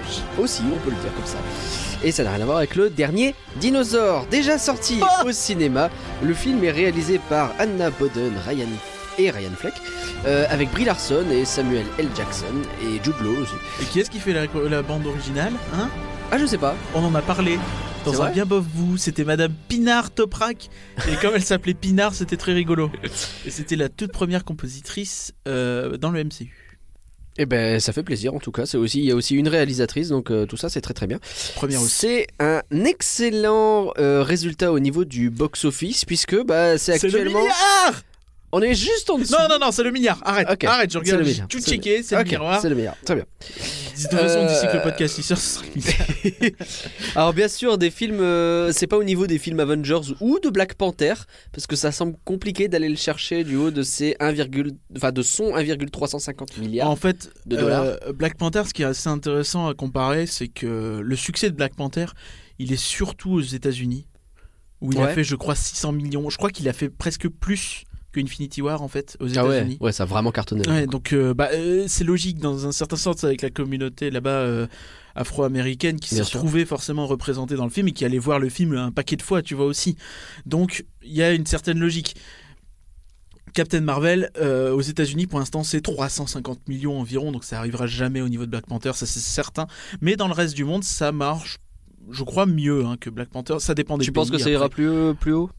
Plus haut que Black Panther, non, je pense pas. Mais euh, par exemple, en Chine, je crois qu'il a mieux marché que Black Ouais. Panther. euh, tout ça. Bah, en comparaison, oui. comparer chaque pays. Vu qu'aux. US ça marche moins bien, dans le reste du monde c'est que ça marche mieux. Ouais, ou, ou à peu près. en tout cas, il y a un truc qui très bien. On voit euh, ce que tu veux dire. Et d'ailleurs, en parlant de films qui euh, marchent bien, tu as été le voir combien de fois, toi? Euh, deux. Deux fois. Mais- T'as parlé d'une troisième. Oh, oh, bah, j'en ai parlé plein de fois, j'ai réfléchi plein de fois, j'ai j'ai des petits soucis de temps en ce moment, et puis j'ai dû aller voir un éléphant, mais voilà, mais, euh, Ah, on en parlera après de l'éléphant. voilà. Alors, du coup, j'ai envie de te demander directement ce que t'as pensé de ce film et de nous en parler parce que bah, tu l'as vu une fois de plus que moi finalement. Non, mais je l'ai détesté, hein, c'est pour ça que catastrophe. tu y retournes, bah, bien sûr. Alors, par où commencer? Donc, euh, Captain Marvel, hein, on va juste très très vite resituer le contexte. Euh, on suit euh, une Kree qui s'appelle Veers. Jafar, cru. J'aime la référence, mais c'est déjà assez compliqué et j'ai déjà beaucoup de mal à retenir les noms des races. Je suis assez d'accord. Dans Captain Marvel, donc les, elle c'est une Kree C'est une cri, ouais. et qui est en gros une race un peu qu'on connaît pas trop, qu'on voit va- vaguement de très rapidement d'ailleurs, comme souvent hein, dans le MCU, où ça s'attarde pas trop trop sur les euh, les civilisations que tu vois, à part le Wakanda qui avait été bien fait, le reste c'est souvent assez euh, superficiel en fait. Ouais. Et euh, donc c'est une crie et tu sais vaguement qu'ils sont en guerre contre les Skulls qui sont des méchants terroristes. Voilà. Donc, il faut les arrêter parce qu'ils ont l'air d'envahir des trucs. Oui, qui sont en plus métamorphes. Ouais. Et ils prennent l'apparence de qui ils veulent. Oui, ce n'est pas euh, rien à voir avec Le euh, Pokémon. Digimon, euh, effectivement. le Digimon. Et, euh, et donc très vite, elle est envoyée en mission pour aller récupérer un espion, un espion, qui et donc elle se retrouve capturée en fait. Bon, passer les détails, hein, ça sert à rien. Elle se retrouve capturée et là, elle va, les Skrulls vont fouiller dans sa mémoire et découvrir des choses sur son passé, un passé qu'elle euh, qui l'a bloqué un petit peu parce qu'elle avait des rêves déjà. Elle parlait de rêves, de cauchemars un petit peu euh, de ce passé qui l'embêtait. Je t'interromps trois secondes. On n'a pas dit. Est-ce qu'on va spoiler le film? Oui. Ouais. Je pense que oui. On part sur du spoil. C'est vrai euh, qu'il est sorti depuis un moment de toute façon, donc on peut y aller. hein. Ouais, si vous l'avez pas vu, allez le voir. Voilà, maintenant on va spoiler. C'est dit. Euh, Voilà, je te laisse reprendre. Donc, Ouais, donc dans effectivement, son passé. on voit dans son passé, on voit d'où elle vient, on voit que c'est peut-être pas tout à fait euh, qui est ce qu'on lui raconte. Et euh, ainsi de suite, elle va se retrouver sur Terre où euh, les Skrulls vont aller avec elle aussi pour la pourchasser parce que elle détient le secret de je sais pas trop quoi dans sa mémoire. Enfin, Ouais, ouais, ouais. on sait, hein, mais le moteur supraluminique, machin. Mais euh, et donc là, elle va faire la rencontre de Samuel L. Jackson et du Shield en général, donc et c'est parti pour les aventures. C'est parti, mon kiki. Alors, bien sûr, le film tourne autour du personnage de, euh, bah, de Brie Larson, donc de euh, Carol Cap- Danvers. Carol Danvers, Captain euh, Marvel, Marvel. Captain America. Je, je- voilà, je, je n'y arrive pas entre les deux. Je sais pas pourquoi. J'ai un blocage. Elle est euh, pff, étincelante dans ce rôle. Ah oui. Euh, Mm. Alors là, là, j'ai bloqué parce que c'était un des points que je voulais discuter ah bah assez longuement puisque le film, tu le sais, a reçu des critiques assez euh, comment? Il a beaucoup divisé en fait. Il y a beaucoup de gens qui le trouvent très bon, excellent ou même juste bon. Mhm. Et il y a pas mal de gens qui disent que c'est une daube infâme. Et souvent gens- sans même l'avoir vu. Oh, même sur 5 qui l'ont vu. Et même certaines personnes que euh, vous respectez sans doute, que vous regardez les contenus, que, qui sont des créateurs euh, de contenu reconnus, qui ont des millions d'abonnés sur YouTube, plus de 10 Ouais. millions certains, hein, qui ont des chemises jaunes des fois. et, euh, et en fait, euh, le truc, donc, c'est que souvent la critique qui revient, c'est Brie Larson, elle joue mal, elle n'est pas dans le rôle, elle n'a pas compris le personnage. Alors, je vais revenir là-dessus, parce que j'ai réfléchi sur tout ça, parce que j'ai lu, j'ai entendu la critique, j'ai fait attends, bah euh, non, je suis pas sûr, non, je crois pas. Ouais. Dans mes souvenirs, non. Du coup, j'allais revoir le film. Non, c'est pas que pour ça, mais bien j'allais revoir le film. Je sais pas. Non, absolument pas. D'accord. Et euh, donc, en fait, ce qui revient souvent, c'est que le personnage euh, joué par Judge Law, de, le, le méchant, Cri, Mhm. euh, donc euh, qui. Oui, parce que finalement, les cris sont les méchants. hein, donc, Oui, là, oui, bah, là, on avait coup, dit on- qu'on spoilait. Ah. Bah oui, mais de- de- comme, comme tu as présenté tout à l'heure en disant qu'elle était chez les cris, on se rend compte qu'en réalité, les méchants, c'est les gentils oui, et les gentils, c'est les méchants. Et qu'elle a été capturée et lobotomisée par les cris. C'est ça. Et donc, Donc, le personnage joué par Judd Law, qui est un cri, c'est ça, et qui est son chef d'équipe un petit peu, tout à fait. au début, lui dit euh, Oui, non, mais tu, as trop, tu es trop sentimental, machin. Ouais.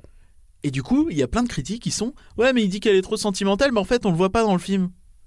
Bah, Ce qui est particulièrement stupide comme remarque, c'est-à-dire qu'elle est trop sentimentale, un, pour un cri, qui sont quand même une race, euh, tu sens que c'est vraiment des guerriers euh, stricto sensu. Ouais. Et, euh, et surtout, en fait, c'est que lui, il lui dit pas qu'elle est trop sentimentale parce qu'elle est trop sentimentale. Il lui dit parce qu'elle lui parle de ses cauchemars, ces cauchemars qui sont liés en fait au moment où elle s'est fait enlever par les cris. hmm. Donc lui, ce qui l'intéresse, c'est qu'elle oublie que toute, toute cette scène, toute cette histoire un peu euh, de son passé, et qu'elle rentre totalement dans le moule cri. Bah, plus elle est Donc, robotique, plus c'est intéressant ça. pour lui, quoi. Donc c'est pas vraiment qu'elle est trop sentimentale, c'est juste Mm. qu'elle l'est trop pour lui qui est quand sûr. même un cri, un Bah, mec chelou, oui, et oui, un mec qui veut la manipuler. Donc C'est un Spock, hein, finalement. c'est super crétin de dire ça. Et Ouais. en plus, euh, je trouve que justement, le personnage de, de Captain Marvel est très bien euh, écrit à ce niveau-là. C'est une cri. Il est très bien né, cri, oui. Euh, Même si elle est née humaine, finalement. parce que justement, elle incarne pas mal ce côté un peu robotique au début, Ouais. dans une bonne partie du film.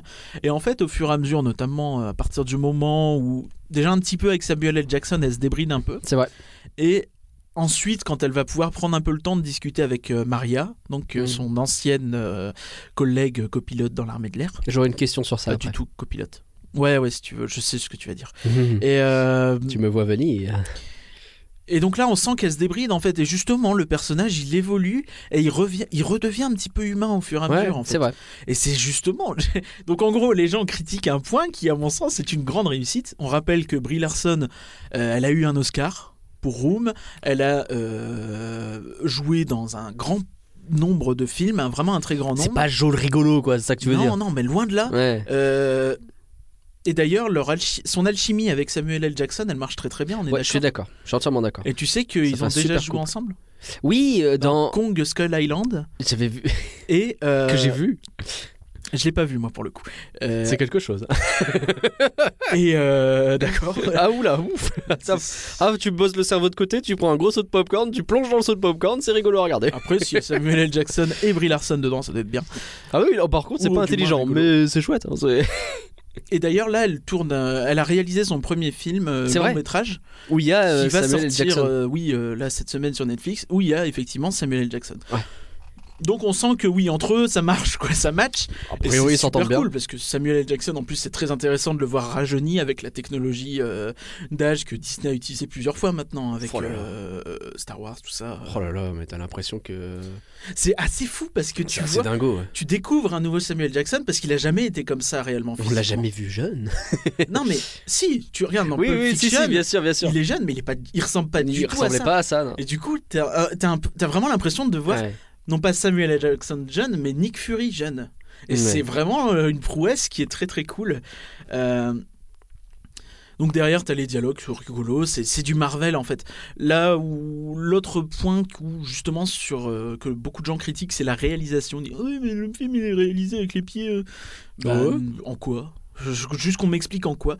J'ai euh, un peu réfléchi encore là-dessus et il y a vraiment des passages très très bien fichus. Je pense notamment au moment où elle où elle comprend que euh, les cris lui ont joué un tour. T'as tout ce passage un peu où elle sort de la maison de, de Maria Ouais. et t'as des aberrations chromatiques, des choses comme ça sur un peu partout. Ça marche très Ouais, bien, ouais, ça donne un côté un peu irréel ou un peu comme si elle était au bord des larmes.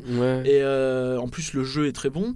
Donc, j'ai vraiment du mal à comprendre. Là où je peux éventuellement euh, accorder quelque chose, c'est qu'en termes de baston, en termes d'action, le film est pas. euh, il, il en fait pas des caisses. C'est Ouais. pas un film d'action. J'ai, trouvé, c'est, un des points que je voulais dire. Euh, je vais spoiler un peu mon avis sur le film tout de suite. Je l'ai aimé, je l'ai pas adoré, tu vois. Je trouve que c'est un bon film, j'ai passé un bon moment, mais ça m'a pas transcendé plus que ça. Notamment parce que c'est vrai que déjà j'ai trouvé qu'il y avait des longueurs parfois dans certaines scènes. Oui, mais toi, dès qu'il n'y a pas de tatapoum, T'es sûr que euh, t'allais dire ça? Et euh, il y a enfin, je sais pas, les séquences de combat elles sont pas toujours passionnantes en fait. Bah, Elles sont pas très longues. Je pas trop... Honnêtement, j'ai pas de problème avec les, les séquences de combat personnellement. Non, elles mais sont pas très ambitieuses. Elles sont pas. Il y a pas. En fait, il y a pas de grand antagoniste dans ce film. Parce qu'elle est toujours. Ça, c'est une autre critique qui revient, c'est Ouais. qu'elle est toujours. Elle survole un peu toujours. Un petit euh, peu, ouais. tout. Et elle est rarement en difficulté. Bon, en réalité, elle l'est notamment c'est sur pas forcément le un problème d'une certaine plan, sur façon. le plan psychologique, Mais- elle l'est. Et sur certains moments au début Oui, du film, elle l'est. Mais, Ouais, en termes de patate, elle l'a la patate. mais évidemment, oui. Mais ouais, je sais pas, si tu veux, je trouve que. C'est un peu le propos du les film, en euh, Toutes les séquences, euh, même à n'importe quel moment, en fait, manquent de ce petit truc en plus qui fait que. qui donne l'effet waouh un peu. Tu vois, tu vois ce que je veux dire? Bah, je vois ce que tu veux dire. Mais ça reste la complètement de- agréable à la regarder. scène de fin quand même. La scène de fin avec notamment tout le tout, tout le pilotage de Maria dans le dans l'avion. elle est Ouais, c'est chouette, mais je suis pas allé au-delà de c'est chouette. Ah, moi j'ai adoré. J'ai adoré. Vraiment, tout ce passage-là, D'accord. euh, c'est pas très long, hein, c'est une, une petite scène, mais elle est vraiment extrêmement jolie. euh, ça marche très bien, c'est bien rythmé. J'ai vraiment trouvé la fin plutôt jouissive pour le coup. Mais c'est vrai que La fin est bien. très long, toute quoi. le, alors, le, le dernier euh, duel avec euh, Jude Law, il est parfait quoi. Mais je vais revenir sur ça, c'est ce qu'on disait un petit peu sur le fait qu'elle survole le film. Et c'est c'est justement son propos. Le propos Ouais, du ouais. film, c'est écoute pas trop ce qu'on te dit. Parce que beaucoup vont dire oui, c'est un film qui te euh, rabâche les oreilles sur le féminisme. C'est pas tout à fait vrai. Ça en parle un petit peu. Et encore, les allusions purement euh, au fait d'être une femme, il y en a peut-être 5 dans le film? 4 Oui, non, ça revient pas tant que ça. hein. Euh, D'ailleurs, il y a une scène qui est très rigolote c'est la scène de la moto. Mhm. La scène de la moto, tu sais, où euh, elle est là, elle lit le journal, et t'as un mec avec la moto qui regarde, ah, tu serais belle si tu souriais. Et il part. Ouais, ouais, elle le regarde, elle le tourne, elle fait, mais qu'est-ce que tu racontes? Ouais, Il bien part. sûr. Et C'est très rigolo parce qu'une des premières réactions des... de la gente qui n'a pas du tout aimé ce film, Ouais. en voyant le trailer, c'est oh, elle sourit pas. Bah non, elle sourit pas, qu'est-ce que ça peut te faire. Enfin, Iron Man il sourit pas Bah comme non, un con. et, non, euh, non. Personne. Tu vois jamais Et- Steve Rogers sourire comme un Et donc justement, elle survole ce film et Ouais. euh, c'est tout le propos de ce film, c'est que elle elle est qui elle est et elle cherche pas à se rabaisser au niveau des autres ou à se conformer à ce que les autres attendent d'elle. Elle est qui elle est et finalement c'est un propos très féministe euh, Bah, de en fait, soi. Mais de c'est fait, pas que plus que parce que ouais, c'est ça. C'est presque la conséquence, c'est que c'est féministe, mais c'est pas ce- nécessairement ce qui a voulu être fait. Je trouve que c'est Même si je pense que c'est ce qui a voulu être fait d'une certaine façon, tu vois. Bien sûr, Mais- mais, bien sûr. Mais de toute façon, Brie Larson pas- est très féministe et, Et, puis c'est pas amené, euh, c'est pas amené avec les gros sabots, quoi, je trouve. Et ça, à ce Mais niveau-là, voilà. c'est assez intelligent. Et encore une fois, les, les gens qui critiquent, ils, ils disent l'inverse. Mais euh, Ouais, je trouve qui qu'il y a vraiment beaucoup de mauvaise foi euh, dans les critiques de ce film, même si je conçois hein, qu'il est pas. Après, euh, chaque film du MCU est un peu différent, et euh, même si t'aimes bien globalement, tu- c'est difficile de Tu dire peux que c'est un mauvais avoir film. des choses euh, qui tu peux plaisent ou pas qui dire que c'est un mauvais film. à mon La sens, question que je voulais poser euh, euh, vis-à-vis de, de Maria Ram- Rambeau, justement, puisqu'on parle justement féminisme et compagnie, est-ce qu'on est d'accord pour dire qu'a priori ça ressemble quand même très très fort à une relation lesbienne pas trop trop assumée? Mais tu vois, je trouve que pour moi, ça a été très bien vu euh, de pas mettre de relation lesbienne. Ouais. Parce que ça aurait été vu comme too much.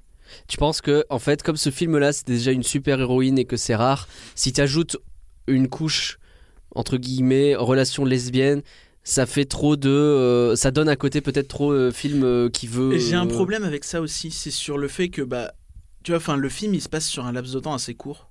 Ouais.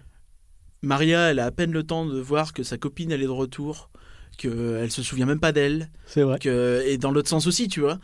L'autre, elle redécouvre son, passé. C'est logique que directement, il n'y ait pas l'amour qui vienne, quoi. C'est pas faux. Enfin, je trouve ça normal que ça prenne, ça prend un peu de temps ces choses-là, tu vois, quand bien même. euh, Il y a, euh, pour moi, c'est logique C'est pas faux. que euh, tout de suite, bah non, peut-être qu'à pas. terme, dans une suite ou je sais pas, on verra. Mais euh, là, tout de suite, ça m'a paru. Je, trouve que c'est une critique un peu facile. euh, tu sais, c'est vraiment donner le bâton à tous les haters qui vont là, pour le coup, te dire Ouais, vas-y, et puis en plus, elle a qu'à, euh, je sais pas, elle a qu'à être non-binaire ou je sais pas quoi, tu vois, enfin, des trucs vraiment débiles. Oui, hein. bien sûr, bien sûr. Mais euh, Non, mais je vois ce que tu veux dire, qu'en gros, déjà que le film est court courageux dans son propos. S'il en met trop, ça se voit et on se dit que le film a été fait pour ça et donc ça. ça. perd de son message. Et c'est à mon sens un film à message dans le MCU. C'est peut-être le film le plus clair sur son message et le plus. euh, C'est très. euh, En anglais, on dit empowering comme film. Et je trouve Ouais. ça vraiment, en- vraiment bien, quoi. Parce que pour le coup, moi, je sais que. Pourtant, je suis un mec, hein, euh, Mm. jusqu'à preuve du contraire. Jusqu'à Et, preuve du contraire. Et ben, je, je sais pas, le film, il te donne envie de te défoncer, il te donne envie Oui, de te vrai. dépasser. Il vrai. réussit son propos. Et le film, pour le coup, a vraiment ce message que très peu de films du MCU arrivent à avoir. Il y a Black Panther qui a un petit message sur ça, sur l'ouverture aux frontières, sur Mhm. c'est ça qui est très intéressant aussi. Mais euh, c'est vraiment pour moi une grande réussite euh, sur ce point-là. euh, le film est euh, vraiment une merveille. Moi, il rentre dans mon top 5 du MCU, mais genre direct. Et pas débat. Et euh, peut-être même plus euh, avec le temps. faut lui laisser le temps de décanter. Il faut lui laisser le temps de décanter. Euh, Peut-être un poil plus de, de références années 90 aurait pas fait de mal. Je trouvais que c'était assez pauvre à ce niveau-là, qu'il y en avait limite plus dans les trailers que dans les films. Enfin, dans le teasing en règle générale plutôt que dans le film. Je suis pas d'accord. Le film a son propos. Le film. Oui, mais évidemment, dans le teasing. Ça, ça rappelle un peu ce qu'on disait sur Ralph. Mhm. où il y avait beaucoup de promos sur les références machin et euh, finalement dans le film il y en a beaucoup moins Tu l'as compris, je me fais un peu l'avocat du diable. ouais aussi. non mais je comprends bien hein. mais je trouve que tu sais c'est c'est le genre de choses où là comme ça c'est bien et ça nuit pas au propos du film c'est juste tu vois c'est juste une époque Ouais. l'époque elle est pas censée être le sujet du film quoi Ouais. C'est- c'est juste une époque Ouais. et euh, Limite, si on avait fait- plus les gens auraient dit Eh, eh, c'est vraiment c'est bon on a compris fait- que ça fait fan 90. service, quoi. bah voilà Ouais. donc je sais pas c'est le genre de sujet où les gens seront jamais contents quoi Oui, bien après sûr. ils vont dire ouais c'est Ready Player One euh. On n'a pas parlé une seule fois de Goose, le chat. oui bah c'est normal Bah, c'est le meilleur personnage du film, je suis désolé. Comme c'est prévisible Mais il est tellement adorable ce chat, cette petite bouille. En plus, il ressemble à mon chat. Alors, Non, moi, non, pendant non, tout le, film, j'étais en train de faire des oui, oui, le chat, les oui, oui, le chat. J'ai mon colocataire qui est en train de regarder le film à côté de moi, il en pouvait plus. Moi, j'étais là, oui, le chat. Et puis, dès qu'il apparaissait, regarde, c'est le chat. Et puis là, c'est le chat. Et puis, ah, il va se. Et puis, d'un seul coup, il envoie des besoin, tentacules. déjà Samuel- ah, le chat, il envoie des tentacules, c'est trop cool. Je veux un chat à tentacules. T'as déjà Samuel L. Jackson qui fait ça tout le long du film. C'est vrai. le chat. Et ça, c'est une autre critique qui est revenue. Oui, vous avez castré Samuel L. Jackson. Non, mais n'importe quoi. Mais- Mais bande de. Ah, Ah, non, c'est agaçant. Réfléchissez trois secondes. Je vais te dire que très honnêtement, je crois que ces critiques, il faut même non, pas mais, les mais c'est regarder, important. C'est pour ça que je tenais vraiment Mais c'est à important, ouais, de- sur chaque critique. Hum, et à dire que. Je Recontextualiser. peux comprendre hein, qu'on n'aime pas un film parce que pour une raison ou une autre, mais je trouve ça vraiment injuste les critiques qui ont été faites. Voilà. Et euh, quand tu regardes son score sur euh, Rotten Tomatoes, euh, Et que Shazam fait mieux. il est à je sais pas euh, 55%. Non mais attends, Oh, j'ai pas vu Shazam donc je me permettrai Non, mais pas il y a dire, des remarques qui ont été gens, faites qui sont idiotes. le mec qui a dit, ouais, il y a Shazam qui a plus, qui a un meilleur score que Captain Marvel. On voit tout de suite ce que ça fait d'avoir un héros charismatique. Ouais, c'est exactement ça vu que je la gueule référence. du héros de Ouais, Shazam. ouais, ouais. C'est- C'est l'antinomie du charisme. Ben, Ouais, le, le mec, c'est pas possible. Ouais, je suis d'accord. non. Bah après, on n'a pas vu le film, donc on va pas. il euh, serait, serait peut-être très bien le film. Attention. Mais de toute façon, Shazam, c'est un héros rigolo normalement. Oui, oui, oui. Et d'ailleurs, pour l'anecdote, Shazam, c'est le Captain Marvel original. Oui, c'est vrai. Alors j'ai pas tout l'anecdote. euh, Parce qu'on n'est pas des spécialistes de comics non plus. Euh, mais, parce que euh, ouais. j'avais un peu lu là-dessus. Les deux personnages oublié, sont liés d'une certaine À façon. la base, c'est euh, à la base Shazam s'appelle Captain Marvel et en fait c'est une histoire de droit machin. Ouais. Et euh, voilà. Rien d'autre à dire sur Captain Marvel? Bah, le, le plot, le twist, on n'en a pas parlé du tout. Les, que les skulls sont en fait les gens. Bah, on l'a évoqué rapidement tout à l'heure. C'est pas aussi un autre propos vachement intéressant Il y a tellement tout ce propos sur euh, Carol Danvers que on oublie ça qui est finalement un, c'est un point très important dans l'histoire et dans tout l'univers Ouais. du MCU. Mais euh, c'est courageux, c'est pas du tout ça ce qui se passe dans les comics euh, Captain Marvel à la base. D'accord. Ça, sont vraiment rien. des méchants, les, les Skrulls, euh, normalement. Du coup, ça a surpris beaucoup de monde. Et moi, j'ai trouvé que ça marchait très bien et que, Ah oui, ça marche, évidemment, ouais.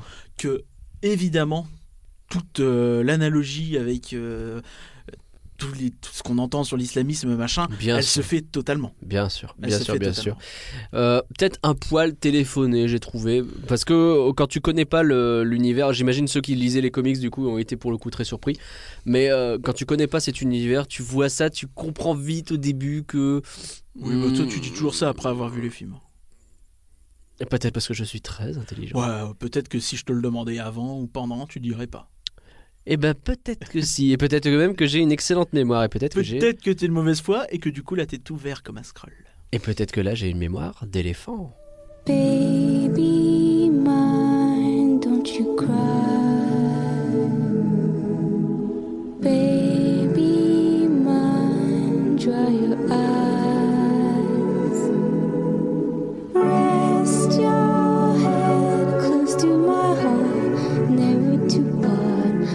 Of mine.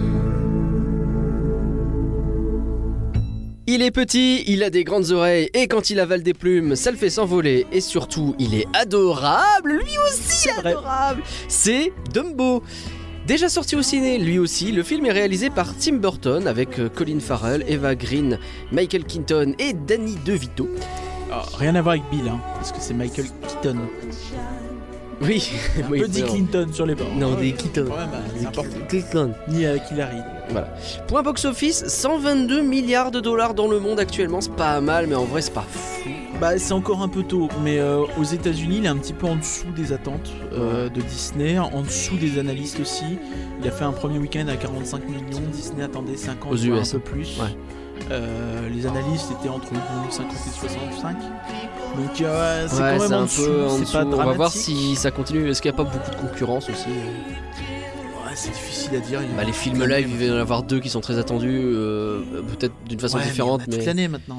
euh. Euh, t'as les Euh, Marvel qui s'enchaînent, t'as Shazam, t'as enfin, plein de choses. Ouais, mais est-ce que, est-ce que ça vise le même public?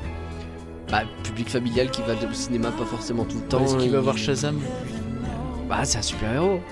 Ouais, mais Je sais pas, honnêtement, je sais pas. J'ai l'impression que euh, c'est un peu saturé et que c'est peut-être Oui, pour. bah, toi, dès qu'il y a un film qui ne marche pas, tu dis que c'est parce qu'il Ou peut-être que tout le monde s'en fiche et qu'en vrai, euh, Dumbo, eh bien, tout le monde l'a oublié parce que bah, à la base, Dumbo, c'est quand même un film sorti en 1941. C'était le quatrième classique Je m'en d'animation souviens d'ailleurs. euh, de Disney, tu t'en souviens? Ouais, ouais, ouais. Bah, t'étais à la première. Oui, c'est ça, c'est ça. euh, même, on était allé le voir en sortie scolaire. Oui, bah, bien sûr. Bah, c'était l'occasion parce que. Bah oui, c'est ça. Et puis, même qu'on avait dû courir à la fin parce qu'il y avait des gens avec un, un petit bandeau rouge sur le côté, euh, sur, sur le bras droit. Et du coup, on avait dû les esquiver. Ah, c'était moins chiant pour Blanche-Neige, on avait pas ces Ouais, ouais, non, mais c'est ça. Tout est parti à volo à ce moment-là. Tout est parti en Volvo. Euh, alors, première question sur les films live. La première question qu'on se pose régulièrement, parce que les films live, c'est toujours le truc Ah, est-ce qu'ils ont fait un copier-coller, etc. Bon, là, c'était compliqué de faire un copier-coller. Parce que le film d'animation, il durait une heure, quoi. Ouais, du coup, ils ont fait un copier-coller, puis ils ont rajouté une heure. Bah, pas tout à fait, hein, pas Non, tout à mais- fait. hein. Parce que. euh, On va en discuter. on va, bah, alors discutons-en, c'est parti. Parce que bon, bah, le, le film d'animation de base, il durait une heure, dont une grosse partie de musique ou de séquences un peu chelou. Donc, ils étaient bien obligés de broder, et notamment, euh, enfin, l'éléphant, il s'envolait à la toute fin du film d'animation. quoi. Là, c'est pas le cas. Après, pour le coup, euh, vraiment, le film d'animation, il était marqué dans son époque, dans une esthétique cartoon et un. Et c'est à mon sens un point très très important dans ma critique de ce film, c'est que le film d'animation à l'origine, c'est vraiment un film d'animation pur jus. C'est presque un cartoon en long métrage où tu as un personnage qui est un espèce d'animal un peu sentient, mais euh, quand même un animal, mais quand même très sentient, tu vois. Ouais, c'est ouais, vraiment un peu un humain, quoi. Ouais. C'est. Il parle pas Dumbo, cela dit. Non, c'est vrai, mais euh, il y a quand même ce côté où tu le sens très humain dans le dessin animé. Et à mon sens, justement, dans ce film, c'est un peu euh, Ah, on va en discuter de ça, c'est intéressant. Euh, mais alors, le film d'animation à l'époque aussi, s'il avait ce côté très euh, cartoon en long métrage, euh, on peut rappeler que c'était un film qui à la base était fait surtout pour faire du pognon parce que de Disney n'en avait plus beaucoup. Effectivement. Fantasia, ça s'était passé moyennement, Pinocchio aussi, et euh, il avait besoin d'argent pour C'est le faire. quatrième film, euh, effectivement, après Blanche-Neige, Fantasia. il y avait aussi le dragon récalcitrant qui avait été fait un peu dans ce but de faire un peu plus de pognon, mais bon, pour pas marcher de fou celui-là. Euh, et c'était avant. carton euh, Dumbo a été un vrai carton qui a permis de relancer la machine après vers d'autres productions qui sont venues par la suite. Euh, et. et du coup, ouais, c'est aussi pour ça qu'il était court, c'est aussi pour ça que. Et ce que j'ai trouvé déjà, c'est que pour moi, c'est pas un copier-coller du tout. Tu reprends la trame initiale, mais par contre, tu as des hommages qui sont faits tout le temps au film, et je trouve qu'à ce niveau-là, c'est euh, particulièrement bien foutu. Ce qui m'a marqué au départ, c'est les cigognes, parce que bah, les cigognes, euh, elles amenaient les bébés Oui, dans le film d'animation. le film original, Là, non, elles ne font que passer, mais au moment de la naissance d'eux, tu vois, donc il y a ce lien, etc. Mais ça, c'était plutôt bien vu. Non, mais, mais de toute façon, moi, euh, ma critique du film, elle est très, euh, elle est très mitigée. Il y a des choses que j'ai beaucoup aimé dans le film, il y a des choses qui, qui m'ont vraiment saoulé. Donc euh, Ouais. là, pour le coup, c'est quelque chose qui était bien. Après, c'est pas non plus. euh, Au niveau des, des hommages, tu veux dire? Non, de l'ensemble du film. D'accord. De l'ensemble du film, pour moi, c'est très, très euh, irrégulier. D'accord. Alors, dans, dans la structure de ce film, les hommages sont euh, ajoutés un peu partout. Il y a Casey Junior, tu as bien sûr Baby of Mine euh, qui, euh, qui apparaît. Ce qui marque, c'est que ils ont voulu ancrer ce film dans le réel en retirant le maximum de ce qu'ils pouvaient de fantaisie et de magie. C'est-à-dire que Dumbo vole, évidemment, mais les éléphants ne parlent pas. Timothée la souris est un simple caméo. Euh, J'ai même pas vu, du coup. Si, Moi, il apparaît, il apparaît plusieurs fois, mais euh, si, c'est bah, t'as une souris blanche qui apparaît, qui est habillée en costume, c'est Timéo. Ah, j'ai pas fait gaffe. Timothée, pardon, Timéo. Timéo, c'est beaucoup plus 2010 que 1940 pour le coup. Euh, et. Et ouais, donc dans- euh, parmi les hommages, le, le- la séquence des éléphants roses, typiquement, qui apparaît, mais de manière un tout. peu subtile. Ah, t'as pas aimé la façon dont c'était Ah, fait? je trouvais ça lourdingue, ça, ça hache l'action. Ah, pour le coup, c'est assez cette séquence. court. Ouais, la séquence est en trop de base, en fait. Dans le film original, elle a rien à faire là. Non, mais dans le film original, on n'est pas là pour faire la critique du film original. Non, mais. Mais là, pour le coup, bah, le film, il est déjà relativement long quand même. Ouais. Je, je crois 1h50, quelque chose comme ça. Ouais. Ce qui, pour un film euh, finalement euh, assez simple, euh, enfin, tout est discutable, mais le concept de base est simple. C'est long et Ouais. euh, je trouve que cette séquence, par exemple, elle était très discutable et ça Oh, faisait vraiment. vite, hein, oui, 30 il faut qu'on rappelle. Ouais, mais elle sert à quoi? Bah, à rappeler justement, c'est un hommage. Et non, moi j'ai eu l'impression qu'elle durait une minute, tu vois. Et ça coupe la scène, tu vois. Enfin, c'est pas une question de c'est long. Ok, bon, de- ça se discute, on pourrait en, en discuter. Mais ce que je voulais dire du, du coup, c'est que le film se coupe de tout ce qui est fantastique, se coupe euh, de- d'animaux qui parlent, se coupe. Euh, par exemple, l'un des exemples que j'ai préféré, c'est que Baby of Mine, justement, il est intégré à la diégèse, diégèse du film. C'est pas une chanson qui vient un peu au pif, c'est pas de la mère de Dumbo qui, qui chante, ou parce que j'ai même pas l'impression que la mère de Dumbo chante, hein, il Non, me non, semble. pas vraiment. C'est juste une chanson qui passe pendant ce temps-là. Et là, ce qui se passe, c'est que ce sont les, euh, bah, ce sont les gens du cirque qui la chantent au moment où Dumbo va la voir.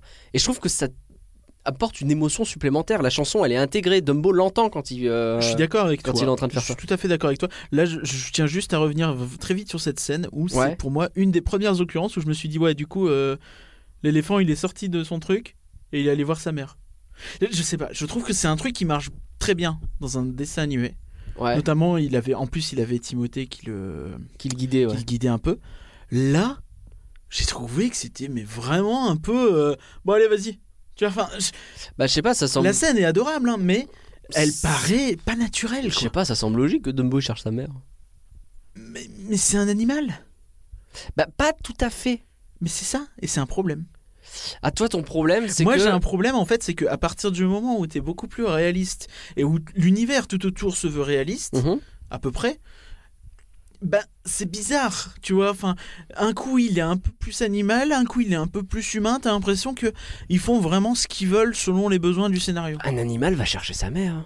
Ouais, enfin, il va sortir de sa cage pour aller voir la cage où il y a sa mère. Je Bah ça un oui, peu il va l'entendre, etc. gros. Ah si, pour le coup, ça me choquerait pas du tout. Je vois, ce- façon je vois ce dont- que c'est tu la veux dire. façon dont, dont c'est fait en fait le problème. Je Je vois ce que tu veux dire sur est-ce qu'il est vraiment animal ou pas. Je pense qu'il l'est largement. J'ai eu l'impression, en fait, plusieurs fois dans le film, que les animaux, et notamment Dumbo, étaient un espèce de pantin, tu sais. Un, un espèce de pantin articulé par des animateurs derrière qui disent Allez, Ouais. viens par ici. Euh, le film, il est par là, tu vois. Ouais. C'est très bizarre, en fait, comme sentiment. Alors- où j'ai l'impression que lui, il a très peu de volonté propre et il fait, selon les besoins du scénario, il agit d'une façon euh, qui arrange euh, le scénariste. Je trouve ça intéressant. Moi, la, la façon dont je vois la chose, c'est assez différent, même si je pense que finalement ça se rejoint un peu dans le traitement. Euh, c'est qu'en fait, par rapport au film euh, de 1941, cette fois-ci, Dumbo, c'est pas le héros du film en fait. Le héros du film, ce sont les deux gosses, ce sont leur père, et euh, c'est leur père, et ils- ce sont, ce sont eux qui vivent des choses Pour et moi, de Dumbo- et Dumbo va servir. Dumbo sert de catalyseur à ça. En fait, on est d'autant plus touché par ce qui arrive à Dumbo qu'on le vit à travers les yeux d'autres personnes qui souffrent elles-mêmes de choses que ressent aussi Dumbo. Il y a la disparition de la mère des enfants, euh, il y a le fait que eux cherchent tous un petit peu leur place dans ce cirque, le père parce que bah, il a perdu un bras, les enfants parce que ouais, la gamine elle veut être faire des trucs de science, etc. Et ils ont un peu le même problème que Dumbo, donc il y a une empathie qui se crée naturellement. Et ça, j'ai trouvé ça fort dans le sens où les personnages évoluent autour de lui. Au début, ils sont très passifs si tu regardes dans ce film. Et, euh, les choses leur tombent dessus. C'est ah, tu dois t'occuper de l'éléphant. Ah, tiens, l'éléphant il vole. Ah, tiens, il y a un machin, il veut que l'éléphant il vole dans son cirque à lui et pas Pas le nôtre. les enfants. Même les enfants, un petit peu. Hein. Je trouve pas. Ils sont un peu plus actifs, mais euh, bah, ils cherchent quoi. Ils cherchent des trucs et puis au final, ils sont un peu bloqués par les adultes aussi. Et à la fin, ils prennent leur, euh, ils prennent leur, euh, Leur envol. leur en- c'est exactement ça. Ils prennent leur envol, ils prennent leur truc en main. Et, et c'est là que le, film est, je trouve, intéressant. C'est à travers Dumbo, c'est une sorte de, de destin un peu similaire, un peu croisé, quoi. Moi, je trouve que justement l'écriture de ces personnages est très très euh,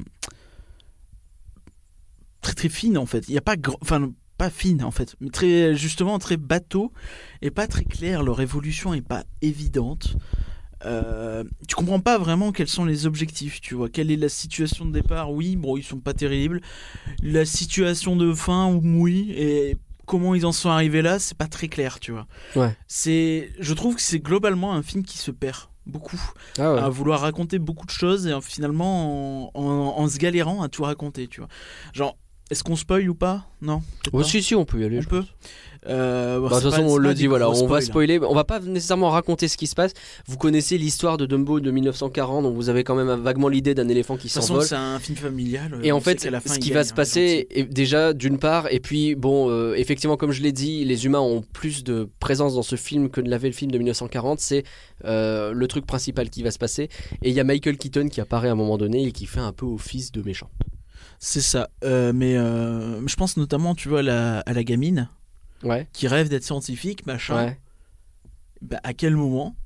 Quelle est la progression qui fait qu'à la fin du film, elle se retrouve à la tête espèce d'une espèce de galerie de sciences euh, Ben, justement, moi je trouve que la seule progression, le seul message du film, c'est prenez votre envol, prenez-vous en main, croyez en votre truc et foncez. Et Ouais, d'une certaine façon, elle, elle voit un éléphant qui a perdu sa mère. Il est pareil, euh, elle est pareil. qu'est-ce qu'elle a fait justement elle? Je- je- Elle l'a aidé. Elle l'a aidé. Ça l'a pas aidé elle à faire son truc. Bah si, parce que quand aide quelqu'un à s'envoler, elle lui donne la plume, il lui explique qu'il y a tout un laïus sur la plume, en vrai elle sert pas, c'est juste toi, ta tête, je- etc. Oh, cette scène, qu'est-ce qu'elle est horrible. Oh. Oh, s'il te plaît, justement, le, le moment typique où l'animal. Alors, on rappelle la scène, c'est euh, t'as le truc en feu. Ouais. Le, et euh, donc, tu as la gamine qui est face à Dumbo qui lui dit Oui, alors la plume elle sert à rien. Euh, regarde, moi, c'est comme ma clé que j'ai autour de cou, elle sert à rien. Et elle la Mm. balance dans le feu. Ouais. Et là, Dumbo, il, il est futé quand même. Il comprend ce qu'elle veut dire. Et Ouais. il dit Allez, ça y est, je vole. Non. Mais je vois pas quel est le problème, je trouve que c'est fort justement. Ah, et tu vas me dire, un animal, il comprend. Mais c'est pas complètement un animal, c'est toi qui l'as dit. On, on est sur un animal qui est quand même plus intelligent que la moyenne. Mais oui, mais pourquoi? Mais parce que parce que c'est un animal un peu magique. Il vole avec ses oreilles quand même. Oui, voilà, Je sais pas. Je, je- je- je trouve que c'est si vraiment quand ça arrange le scénario. En fait. Non, parce que les animaux globalement, ils ont l'air d'avoir quand même un minimum d'intelligence. Il y a un traitement des animaux qui est fait. Euh, ils sont tous en CGI d'ailleurs, si je dis pas de bêtises. Euh, ils sont très classe, ils apparaissent. euh, ils- On n'en voit pas beaucoup. on n'en voit pas tant parce qu'il y a un vrai message de. euh, il faut pas qu'ils soient gardés en captivité. Mais ça, c'était déjà un, des- un peu un message du Dumbo de 41. Déjà un peu, ouais. Et euh, Tim Parce que, Burton, il est euh, très attaché à ça. hein. Parce que euh, Walt était déjà énormément contre le cirque. Ouais, parce vrai. était très rétro- rétrograde sur beaucoup de choses, mais pas sur ça. Bref, euh, moi je trouve que cette façon qu'ont les personnages d'évoluer à travers Dumbo, c'est quelque chose qui était passionnant. Après, on peut avancer, bon, le- l'esthétique du film, euh, la lumière, etc. Est-ce Ah, qu'on je est trouve- d'accord pour dire que c'est magnifique ou pas du tout? Moi, moi, je suis plutôt d'accord là-dessus. hein. Euh, notamment au début, euh, avec tout- tous ces Ouais. teints un peu orangés, un peu, Ouais. un peu c'est- vraiment, ça marche très très bien. C'est très joli. Euh, La musique de Danny Elfman, euh, rien oh, à redire quoi. Ouais, j'ai. C'est pas ma préférée. Ah ouais? Je trouve qu'il a, il a fait des compos qui étaient un peu plus intéressants. Après, je l'ai pas écouté en dehors du film encore. Ouais. Mais euh, dans le film, il y a très peu de moments qui m'ont. Tu vois, ça accompagne bien l'action, pas de Mm. problème là-dessus. Mais euh, pas. Je trouve que justement ça accompagne particulièrement bien l'action sans se mettre trop en avant, tu sais. Oui, oui. et que bon. du coup ça marche bien à ce niveau-là. D'habitude, il fait un peu l'inverse, Danny Elfman. C'est vrai. euh, bon. Et alors, au niveau de l'émotion, j'ai envie de poser la question qui tue. Est-ce que tu as pleuré, par curieux Non. c'est même pas vrai d'abord. Non, non, mais. non, mais c'est compliqué en fait. Il y a vraiment des moments où. Mais je trouve que c'est très facile comme film.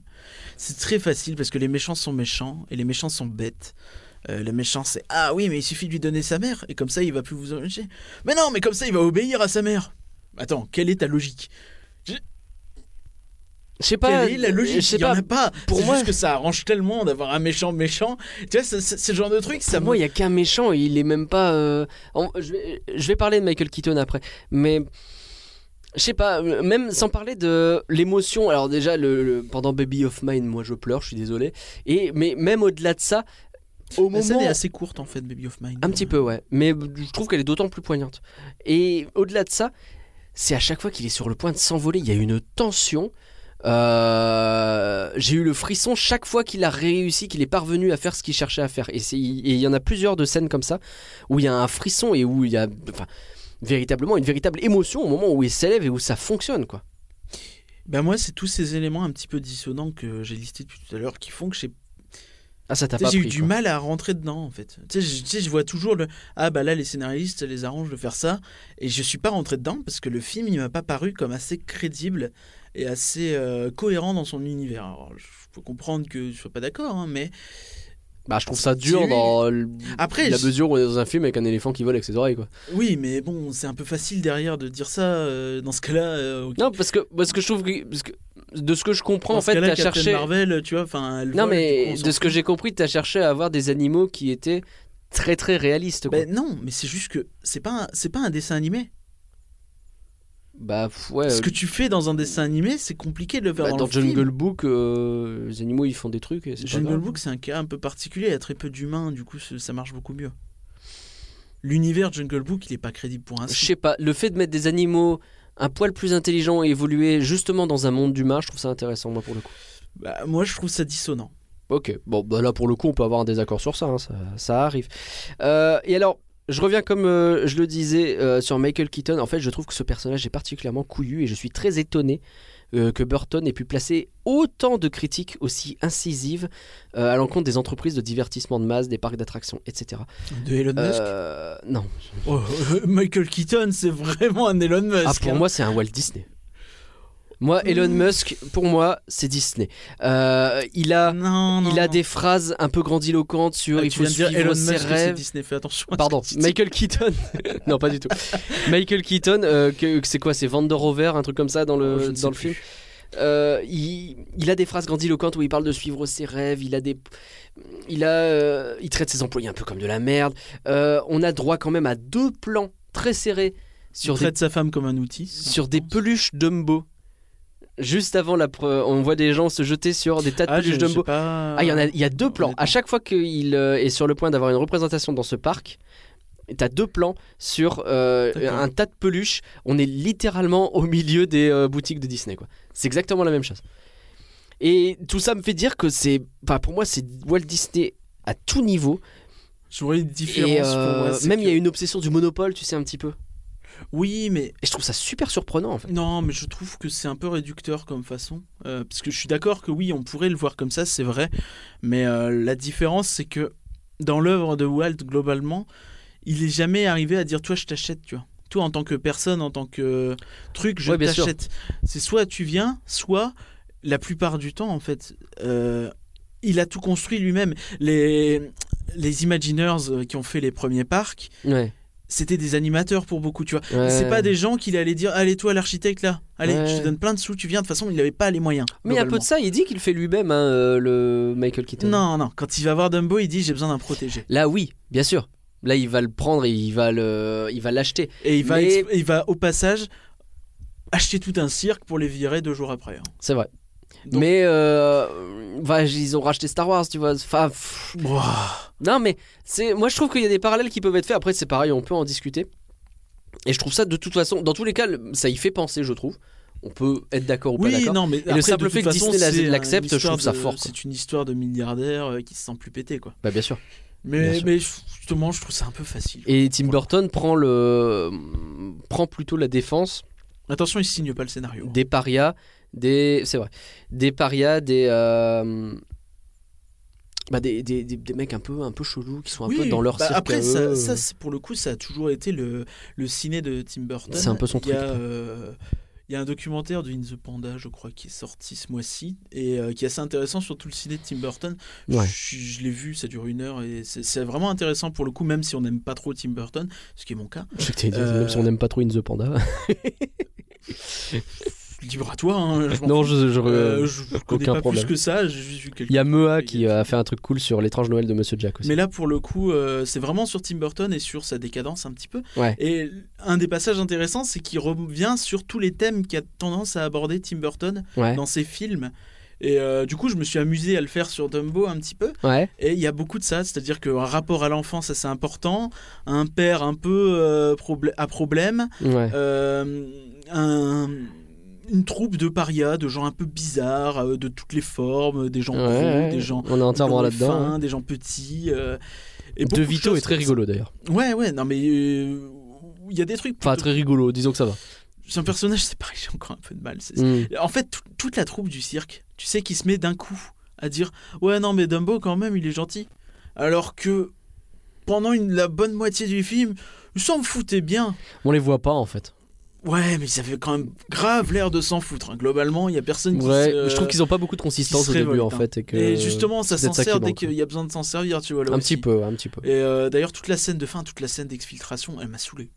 Ah ouais? Ah ouais, c'est dans le noir, euh, tu vois rien à l'image. Ah ouais? Je trouvais ça beaucoup trop Ah, j'ai pas eu ce problème, Pas mal coup. de plantes, c'est toute la scène dans le dans l'espèce d'île cauchemardesque, Ouais, que ouais. je sais plus le nom. L'Adventure Isles. Ouais, non, mais cela dit, elle avait l'air jolie hein, avec la grosse tête, très caricatural. Euh, grosse tête de diable. Et euh, je trouve qu'il y a plein de plans comme ça où tu vois pas bien ce qui se passe, c'est pas très clair. Euh, en plus, les personnages du cirque, tu les as à peine vus, donc tu te souviens Mm. vaguement de qui c'est, de est-ce que lui c'est un méchant, est-ce que c'est un mec du cirque, je me rends pas trop compte. Tu vois, et je trouvais ça un peu fouillis, ça m'a. euh, Mais là où je voudrais revenir, c'est que autant il y a ces scènes-là que j'ai trouvé un peu saoulantes, autant par exemple la fin, toute fin, Ouais. tout l'épilogue, il est un peu facile, tu vois, c'est un, c'est un peu bizarre, ça fait un peu, hé, le Happily Ever After, regardez, c'est ça. Ouais. Mais euh, ah, c'est poignant, puis c'est, agréable de voir ce film, euh, ce côté 100% sans animaux du cirque, Ouais. et euh, de voir Dumbo surtout dans euh, La Liberté, c'est touchant. C'est très Mmh, touchant. Bien sûr. Il y a- je vais pas dire qu'il n'y a pas des moments touchants dans le film. C'est juste que, à mon sens, le film a trop de défauts pour qu'il soit vraiment poignant comme il devrait l'être. D'accord. je trouve que c'est dommage en fait. C'est un film que j'ai bien aimé, mais il y a une scène sur deux où je dis ah Ok. Bon bah c'est euh, ton avis. Sache que moi en tout cas j'ai littéralement adoré ce film. J'ai passé un super moment et il n'y avait pas de papa boum boum comme quoi. je vais lire ta critique sur IGN. Ah mais euh, Mais c'est vrai, c'est vrai qu'effectivement j'ai écrit une critique sur IGN si vous voulez aller la lire. N'hésitez pas. Rien d'autre à dire sur Dumbo? Non, pas spécialement. Je Euh, pense je vais que dire que ce qui, ce qui me fait il faut aller le voir, c'était un des films. euh, oui, c'est vrai qu'il faut plutôt aller le voir, ne serait-ce que parce qu'il est plutôt joli. hein. Ouais. Mais dans l'ensemble, c'est juste que je n'ai pas aimé plus que ça. Ouais, ouais. Et euh, oui, en fait, c'était un des films que j'attendais le plus parce que justement, c'était celui qu'on sentait qui avait le, qui allait le plus se détacher de du film original. Donc, pour revenir très vite là-dessus, parce qu'on n'en a pas parlé, euh, globalement, les 40 premières minutes sont plus ou moins la même chose que l'original avec des Oh. personnages en plus. euh, ah, la trame est la même. Oui bah c'est oui oui bon. La, Bah, tra- je- ouais, ouais. Oh, la trame globale est la même. Et après, t'as une heure en plus. C'est quand même très différent. soit. Sur ce point, j'ai trouvé ça. Au moins, c'est très créatif. Ouais. Donc c'est un point positif pour moi. Euh, mais j'ai un peu peur qu'avec euh, Aladdin, euh, tout ça. Enfin, c'était un des films. Je, un Ouais, des c'est celui sur lequel plus, t'avais le euh, plus de- de- d'espoir et ça t'a un peu déçu quoi. Ouais, d'espoir. Après, voilà, c'était Tim Burton. Je suis pas le plus grand fan, donc je n'y allais pas, pas- non plus en Mais tu vois, je suis pas fan non plus et pourtant là j'ai Mais- vraiment adoré quoi. Mais, mais voilà, donc j'es- j'espère qu'on aura de bonnes surprises dans les prochains films. Ok. Merde, Jeune Favreau, je compte sur toi. Merci à tous d'avoir suivi Rien que d'y penser. On, a... Merci. on espère vous avoir fait pleurer un peu. Le prochain podcast, J'espère vous avoir donné de la force. bien sûr, le prochain podcast traitera de plein d'annonces à venir. On espère apprendre plein de choses dans les prochaines semaines. On se donne donc rendez-vous à ce moment. Et euh, on aura un podcast surprise toujours en avril avec un hors-série et des invités, des vrais cette fois, et on a super hâte. Oui, les invités du jour. Hum, Teasing. Vous pouvez nous retrouver sur rienquedipenser.com, sur le Twitter à rien que d'y penser. N'hésitez pas à vous abonner sur votre plateforme de podcast préférée et à nous laisser des commentaires pleins d'étoiles et tout ce qu'il faut pour vous rendre heureux. Vous avez entendu les chansons. Merci et par que rien. Mais merci Nagla Glaçon. Et au revoir tout le monde. Bye.